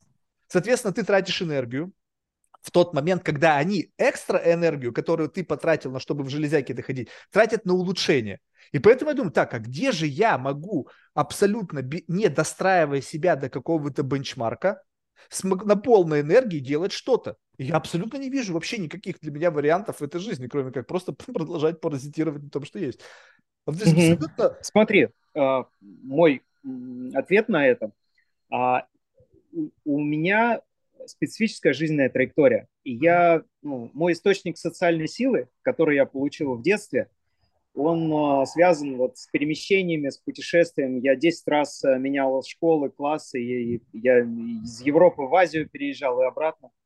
И для меня вот эта вот конструкция, которую я тебе описал, аватарчик там попутешествовал, там что-то взял, побежал туда, побежал туда, потом что-то слепил, она для меня естественна. Ну, как бы я от этого не выгораю, я от этого кайфую, я от этого получаю ресурс. У тебя жизнь э, могла по-другому сложиться, у тебя свой источник социальной силы. И э, если ты его актуализируешь, то тогда ты себя не предаешь, ты занимаешься своим, и тебе интересно. Поэтому у каждого человека надо смотреть траекторию, что у тебя, ну, какой у тебя механизм получения социальной силы, и его использовать в работе с сообществом. Вот, видишь, получается так, что как бы это, это, это э, инструмента для извлечения этой социальной силы нет. Нет, есть э, на платформе InSpace, э, есть проект EndPath, там можно построить свою траекторию, построить гипотезу. Все, а из чего ты я свой... вообще в это не верю, все это дерьмо, блин. Сколько... А ты проверь. Ты знаешь, у меня, я проверяю в реальности, не в виртуальной среде. Вот ты просто, ты же сам сказал, ты общаешься с большим количеством. А там про реальность, там тебя препарируют, э, как бабочку вот так вот развесят, как ты можешь, как, ты как кто-то меня может препарировать? Я сам себя не могу препарировать. Есть профессионалы. Не, поверь мне. Вот смотри, вот, э, вот тебе пример. Допустим, а, вот взять даже подкаст. Очень простая проверка. Мне бывает, часто задают один и тот же вопрос. И я могу на один и тот же вопрос в зависимости от настроения, игривости, не знаю, там, собеседника, отвечать абсолютно по-разному, и в какой-то момент Нет. ответ будет меня ну, удовлетворять. Но там защита от дурака стоит. Там же ты... Это не вопрос дурака, потому что нету. Это мор- постоянно морфирующая натура. Нет, реакцию тела, соматику ты не подделаешь. А она считывается. Реакция она очень тела. много о тебе говорит. Ну, вопрос в том, что представь себе, когда ты веришь в... в ты, вот, вот, вот эти аватары, которые ты запускаешь, они как? Они у тебя насколько зрелые личности? Ты можешь в них жить перманентно, в каждом из них? Либо Временно. ты устаешь? Сколько Временно. Времени? Они все временные. Ну окей, Они ну сколько их... Чтобы... аватары. Ну я и говорю, но тогда перманентно ты кто? Ты тот третий наблюдатель, который дирижирует, как бы такой некий такой, знаешь, кукловод, который эти аватары пушит в разные баблы и являешься основным бенефициаром того, что сказал, приносят? что человек – это парламент птиц. То есть представь тебе птицы, и они все с друг другом разговаривают. И ты ну, вот такой кто? парламент. Окей, ты а? кто в этот? Вот ты вот это вот э, как бы, э, как бы чистый разум, вот это некое как бы контейнированное сознание, которое... Ну, вот это сеть, да, сеть коммуникации разных узлов внутри тебя, разных конструкций. Ну да, но ты чувствуешь, что вот эта штука сама по себе, она как бы, ее сложно как бы э, границы ей придать. Ну, то есть, ну, как бы ты можешь описать какого-то аватара. Ты можешь сейчас, допустим, ты сейчас, оп, я говорю, расскажи о себе. И ты в этот момент не описываешь вот эту сущность, которая является как бы основой этого нетворка внутренней организации. Ты, ты выбираешь какую-то либо одну роль, либо какую-то скрещенную роль. Я и этот, и этот, и там и пятый, и десятый. Ты не говоришь о своей вот этой вот как бы э, сущности, как бы о своем сознании. И поэтому, а когда... сущность твоя та, которую ты конструируешь. Правильно то, за что ты конструируешь каждый день что-то свое. Каждый да, раз что-то новое. что я, я это строю, мне это важно. Ты это и реализуешь. И это и есть твое ядро. Не знаю, то, что ты как бы вот опять важно. Вот э, э, я как бы очень сильно завидую людям, которые как бы могут что-то как бы важное вот создать. Вот как бы знаешь, вот, вот создать что-то, какую-то концепцию важности, и потом это важно реализовывать на путем каких-то невероятных затрат финансовых, временных, нервных и так далее. Я смотрю, ничего из того, что в моей голове создается, не является важным. Ну, как бы, что значит важно? Важно для кого? Важно для меня? Да нет, не важно. Важно для мира? Вообще абсолютно не принципиально. Получается, что это некое как бы самонатаскивание на важность. То есть как эта важность действительно становится важностью. Кто-то говорит, вот мы обнаруживаем в этом э, волокне реальности, шероховатости, проблематики, которые мы решаем за счет наших решений. А правда ли вы видите эти проблематики? Может быть, вы просто Слушай, вот как бы подсвечиваете некие шероховатости, которые вдруг становятся проблематиками? А, ну, ты задаешь вопрос про такую рационализацию, есть ли здесь какая-то методика. Я читаю книги, пока не нашел ответа на этот вопрос. Mm-hmm. Но вот из последнего, что я читал, «Триггеры», а, там а, автор ищет вот эти точки в жизни, которые события с тобой происходят, после которых ты начинаешь менять свое поведение, свои привычки. И он говорит, а какие-то тебя меняют, и ты там встретил хорошего человека и тоже решил быть хорошим, а какие-то ты пропустил и дальше и ходишь в своей конструкции. я думал, он начнет сейчас задавать вопрос, а почему я это превращаю в триггер и решаю поменять себя. И у меня в жизни тоже были моменты, какие-то меня меняли, а какие-то не меняли. Я, я пока у, ну, у него и сам еще ответ на этот вопрос э, не ответил, но это очень интересно. Меня больше всего интересуют те, которые повлияли, но ты не заметил? Когда ты вот, ощущ... Э, ощущение, что ты что-то поменялось, парадигмальный ну, как, сдвиг. Как, э, если это не отразилось в твоей, ну, ты, это какой-то 25-й кадр, то есть что-то увидел и тебя начало коренить в другую сторону? Да, да, да, такой, знаешь, невидимый пуш судьбы, ну, или каких-то обстоятельств, которые не считались, поскольку у тебя недостаточно тренированная нейронка, чтобы вычленять вот эти специфические паттерны, влияющие на траекторию твоего движения, поэтому ты не видишь, ты слеп. Ну вот представь себе, что, допустим, у тебя отсутствует концепция чего-то, и ты, mm. смотря на это вместе с человеком, у которого есть концепция этого, ну, я привожу банальный пример, когда мы смотрим, допустим, на облака, и я увидел там какой-то Я, я думаю, нет, но если с нейрофизиологами поговорим, там э, они же показывают какую вещь. Вот э, есть лимбическая система, вот, э, вот эти рептильные базовые такие структуры животные, да, мы действительно менять не можем, нам очень сложно от этого дистанцироваться. А вот то, что относится к неокортексу, то, что ты уже как-то осознал, ты автоматически, ум твой уже это как-то рационализировал, эту конструкцию, и ты уже для себя это просветил. Ну, то есть оно в каком-то смысле осознанно. Я понимаю, что у тебя может быть не быть столько времени на медитацию, чтобы ты все это разложил, э, пересобрал, пересобрал, пересобрал, и живешь в такой полной осознанности. Нет жизнь слишком быстрая, слишком драйвовая. Подожди, те же самые нейропсихологи, нейрофизиологи говорят, что 99% это происходит в бессознательном. То есть фокус твоего внимания всего лишь какой-то там миг в твоей жизни, когда ты вообще хоть что-то способен как бы осознанно э, как бы отрефлексировать. Все остальное это стрим бесконечных там терабайтов информации, которые они даже не то чтобы... Они... Да, но из бессознательного ты можешь извлекать. Да, но как? Когда это уже что-то произошло. За счет разных практик. Да, но вот это как бы, понимаешь, вопрос, что извлекать. Какое ощущение, что в момент каких-то практик, я не знаю, там не силен в всяких медитациях, но если что-то вылетает, то это уже свершенное.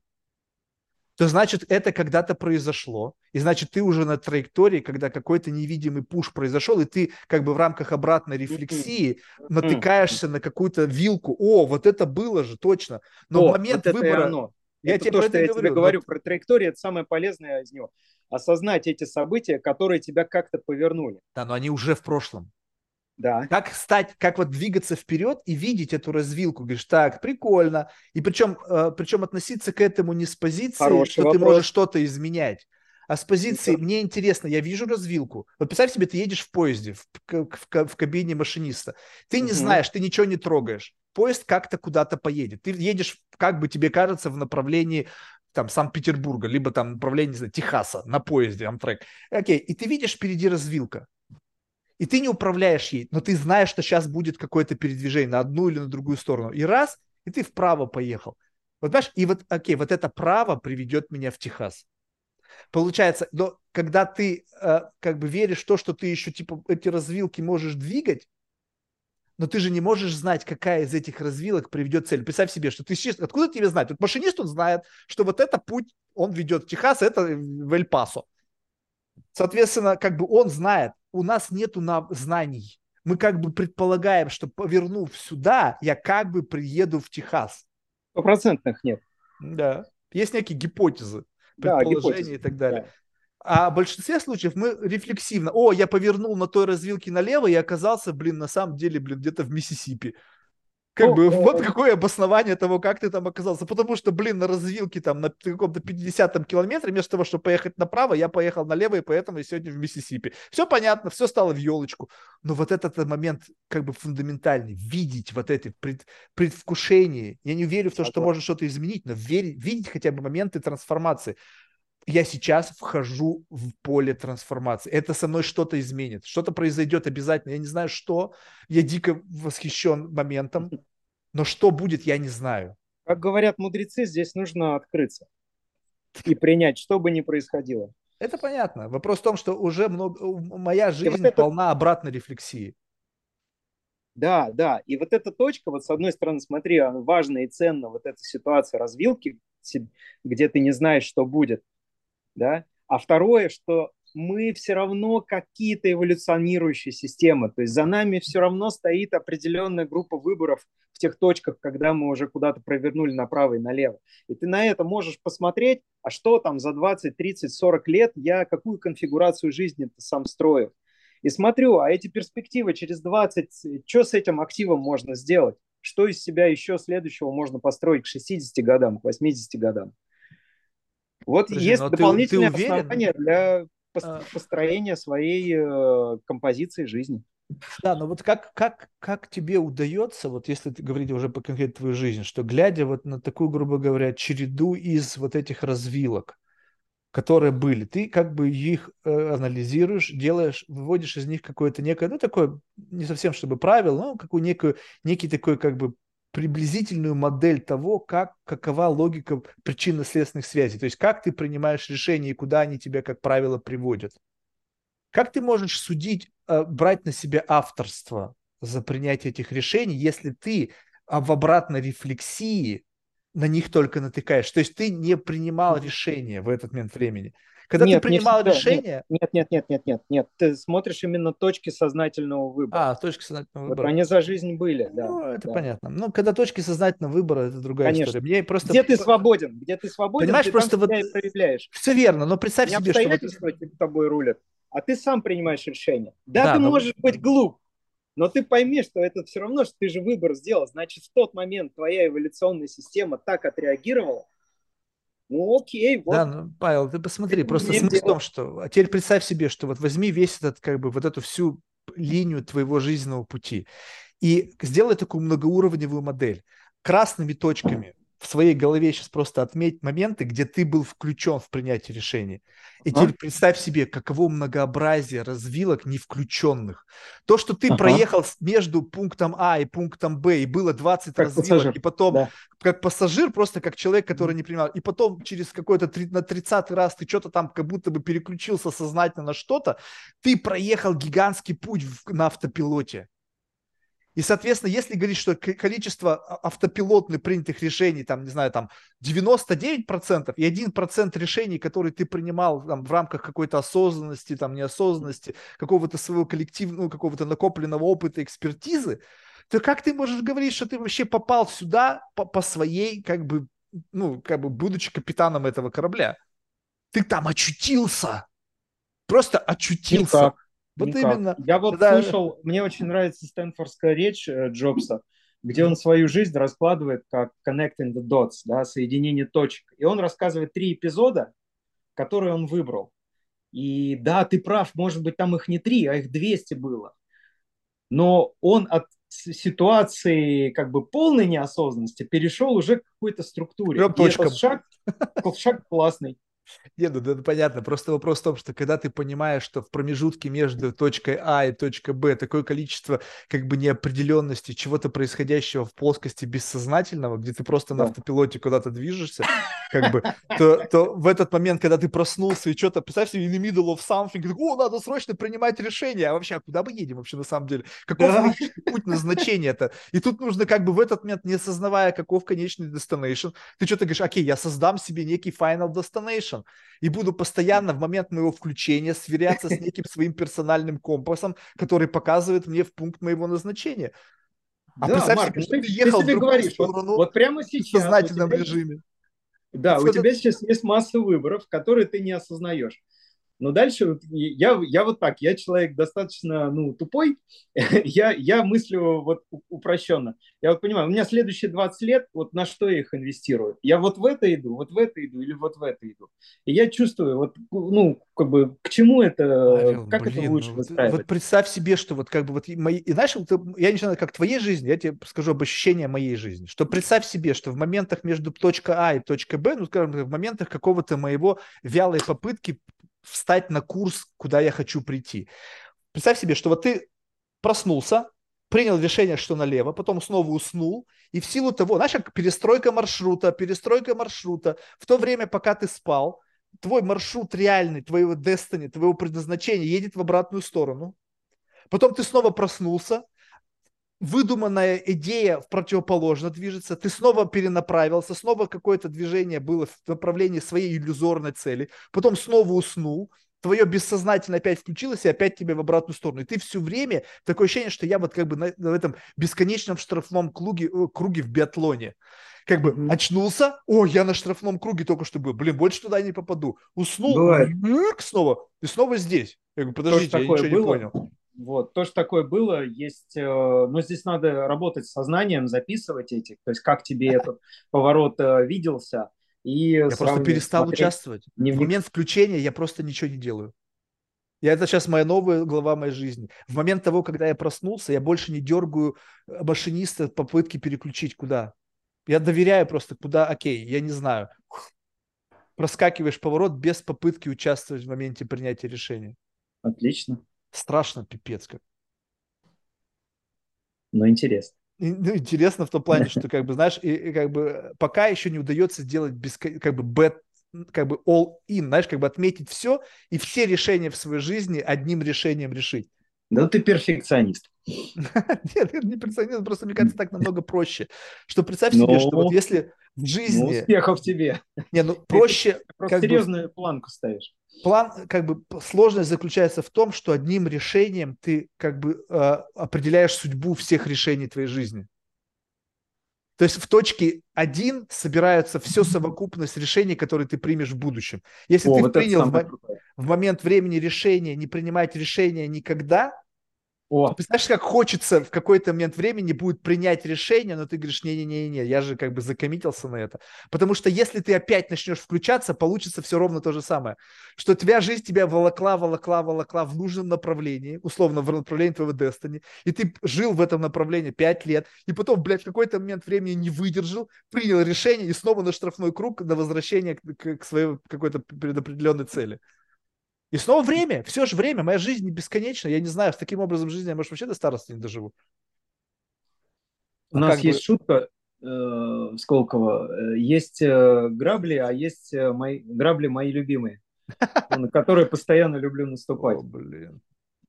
Это точно. Я вот, если, знаешь, я проводил ментальный эксперимент. Вот представь себе, вот если взять человека, как проверить, вот насколько ты, как бы, вот, ну, хорошо двигаешься. Вот взять, допустим, разбросать на лужайке грабли замаскировать и пустить одного человека, и потом за ним меня. Я все соберу, блядь, вот как бы, причем в полном осознании, что они где-то есть, и нельзя на них наступить. Вот это вот, вот и теперь понимаешь, что как бы, и вот я максимально неэффективен, когда нужно принимать решение. Вот представь себе, что вроде бы, ну, ну как бы, ну, то есть не то чтобы уж совсем конченый идиот. Да, очень все примитивно, но хоть сколько-то опыта у меня есть. И в тот момент, когда я принимаю решение, я обязательно получу из этого какой-то жизненный урок. Знаешь, который как бы превратится в некую граблю. Не то чтобы это плохо, но как бы, э, а что если, как бы, вот, знаешь, вот как бы, как бы на автопилоте, как бы, знаешь, вот отпуститься и представляешь себе, что в этот момент у меня сейчас такая иллюзия, что я с закрытыми глазами в минимальной рефлексии прохожу по этому минному полю, не наступая на грабли потому что я не включаю себя вот в этот момент, потому что я сам себе враг. Знаешь, вот как бы вот в, то, что мои какие-то конфабуляции, заблуждения, искажения, они мне вредят. То есть, если я на пути к своему предопределенному будущему, то мое включение вредит к скорости продвижения к этому предопределенному будущему. Mm-hmm. А у меня такой лайфхак. А, я тоже ловлю вот то состояние, если я сейчас не принимал решение, а вот с закрытыми глазами на автопилоте куда-то шел, и я такой, окей, да, вот как перед нами как принимать решение. Вот выбор есть, и вот ты А или Б, А или Б. И в какой-то момент ты вот, когда э, сейчас нейрофизиологи это классно пишут, оказывается, твой мозг уже знает, что ты выбор что ты выберешь А или Б. Да? Потом запускается вот этот процесс рацио, который говорит, нет, может быть, я не прав, может быть, там Б и, и вся вот эта фигня. Но внутри у тебя есть точное знание, какой выбор твой, какой выбор правильный. Поэтому решение надо принимать молниеносно. У нас профессор это учит. Понимаешь, что же вопрос, вопрос правильности он неправильный, mm-hmm. это просто выбор. Вот тут, если перегружать... Слово, да, слово правильное, неправильно. Вот именно, да. То есть, если перегружать каждое из решений вот э, с позиции правильно, неправильно принято, ты не можешь знать, тебе сегодня суждено принять решение, которое приведет к тому, что ты сломаешь ногу, но именно факт того, что ты сломал ногу, у меня вот реально жизнь. Я, я не хотел, я не любил кататься на лыжах со школы. Меня поехали в Аспан кататься на этих сраных лыжах. Съезжая с горы, сломая, ломая ногу. Сложный перелом. Не могу ходить на встречи. Начинаю общаться со всеми по скайпу. У меня увеличивается продуктивность, потому что у меня есть костыли, я всеми костылями... Я, ну, все же хотят, чтобы ты в офис приехал. А у меня предлог. Начинаю трясти костыли. А это какой год? Это вот начало, не знаю, там, блин, какой-то, может быть, 2010, может быть, когда это все началось. И я потом уже, когда нога зажила, ты костылями трес еще полгода, как бы говоря всем, что у меня сломана нога, чтобы не ходить на встречи. Поэтому вместо одной встречи, знаешь, по Манхэттену, с одной встречи на другую, у тебя три встречи в день, а когда у тебя одна за другой с перерывом три минуты, чтобы пописать, у тебя их 10 в день. То есть получается, что мне нужно было сломать ногу, чтобы наткнуться на какое-то увеличение некой эффективности, чтобы это... Хорошее было решение поехать в Асвит? С позиции mm-hmm. сломанной ноги и боли, которую пережил? Нет. Mm-hmm. Абсолютно точно. Хорошим его не назовешь. Но с позиции того, как это повлияло на мою жизнь, угу.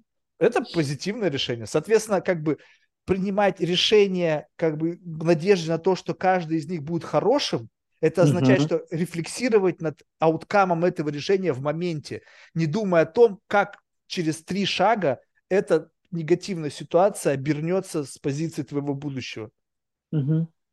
Такой, Согласен. Знаешь, немножечко такой Это более... скорее вопрос, э, знаешь, ставки. То есть ты делаешь выбор, но ты не полностью не имеешь знания, что к чему это приведет. И ты делаешь ставку и соглашаешься на это, а дальше выруливаешь так, чтобы этот ауткам максимально капитализировал тебя в следующем шаге. Да, но у тебя, видишь, у тебя есть конечная цель. Я в этой, в этой, в этой, подожди, ну как? Ну ты все равно, наверное, в своей голове думаешь, нет, том, что я, я бы нет. хотел, чтобы в я старости не... у меня, значит, была хорошая ассоциация. Я не, у меня, честно, открытое будущее, я не знаю, кем я буду в старости. Пока занимаюсь конструированием этого образа. То есть, в принципе, ты готов поставить как бы на то, что, что будет, то будет.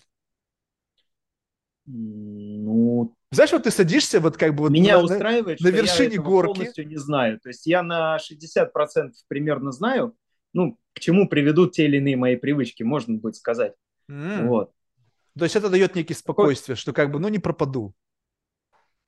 Как-то ты докатился до, кубарем с горы до того места, где ты сейчас в есть, числе, да. и как бы думаешь, ну а что, нормально же? Ну как бы качусь. Ну ты знаешь, да, мы с тобой живем лучше, чем 95% населения Земли. Я вот об этом и говорю. Ты знаешь, вот это основной тезис, что как бы ты, кто-то мне, знаешь, встречаешься, там, я предприниматель, я то с утра до вечера работаю. Слушай, блядь, ты живешь хуже, чем я, пойдем ко мне в гости, я хочу тебя просто ментально уничтожить. У меня квартира 500 метров на Манхэттене, блядь, а ты там ебешься с утра до вечера, а я бухаю с телками, развлекаюсь. Я говорю, слушай, ну как тогда получается, я лучше предприниматель, чем ты, раз ты такой, блядь. А ну я нихуя из того, что ты делаешь, не делаю. Получается, что? Просто как-то качешься, и ты понимаешь, что чем я меньше концентрируюсь на результате, такое ощущение, что, знаешь, вот как бы как только у меня появились ожидания возникают, как только я чего-то хочу, я обязательно это не получаю. Знаешь, как будто надсмешка судьбы. Uh-huh. Uh-huh. Что ты как бы, на, чтобы боль была в твоей жизни. А, ты хотел, на, не получи. А говоришь, ну окей, сегодня что будет? Да что будет, то будет. И как бы, ну, что бы ни случилось, все в какой-то мере интересно. Слушай, крутая тема, а, бесконечная. А у меня сейчас кончится батарейка. Ладно, а, спасибо большое. Видишь, Почти второй, второй раунд, но был, мне кажется, чуть-чуть глубже. То есть мне, ну, мне потребовалось какое-то время, чтобы себя вот с этой своей вот этой замороченности все равно... Это... Я не знаю, почему у меня это, uh-huh. мне просто как вот этот фальшь предпринимательства. Знаешь, мы как-то даже написали подкаст один, там, предпринимательский bullshit.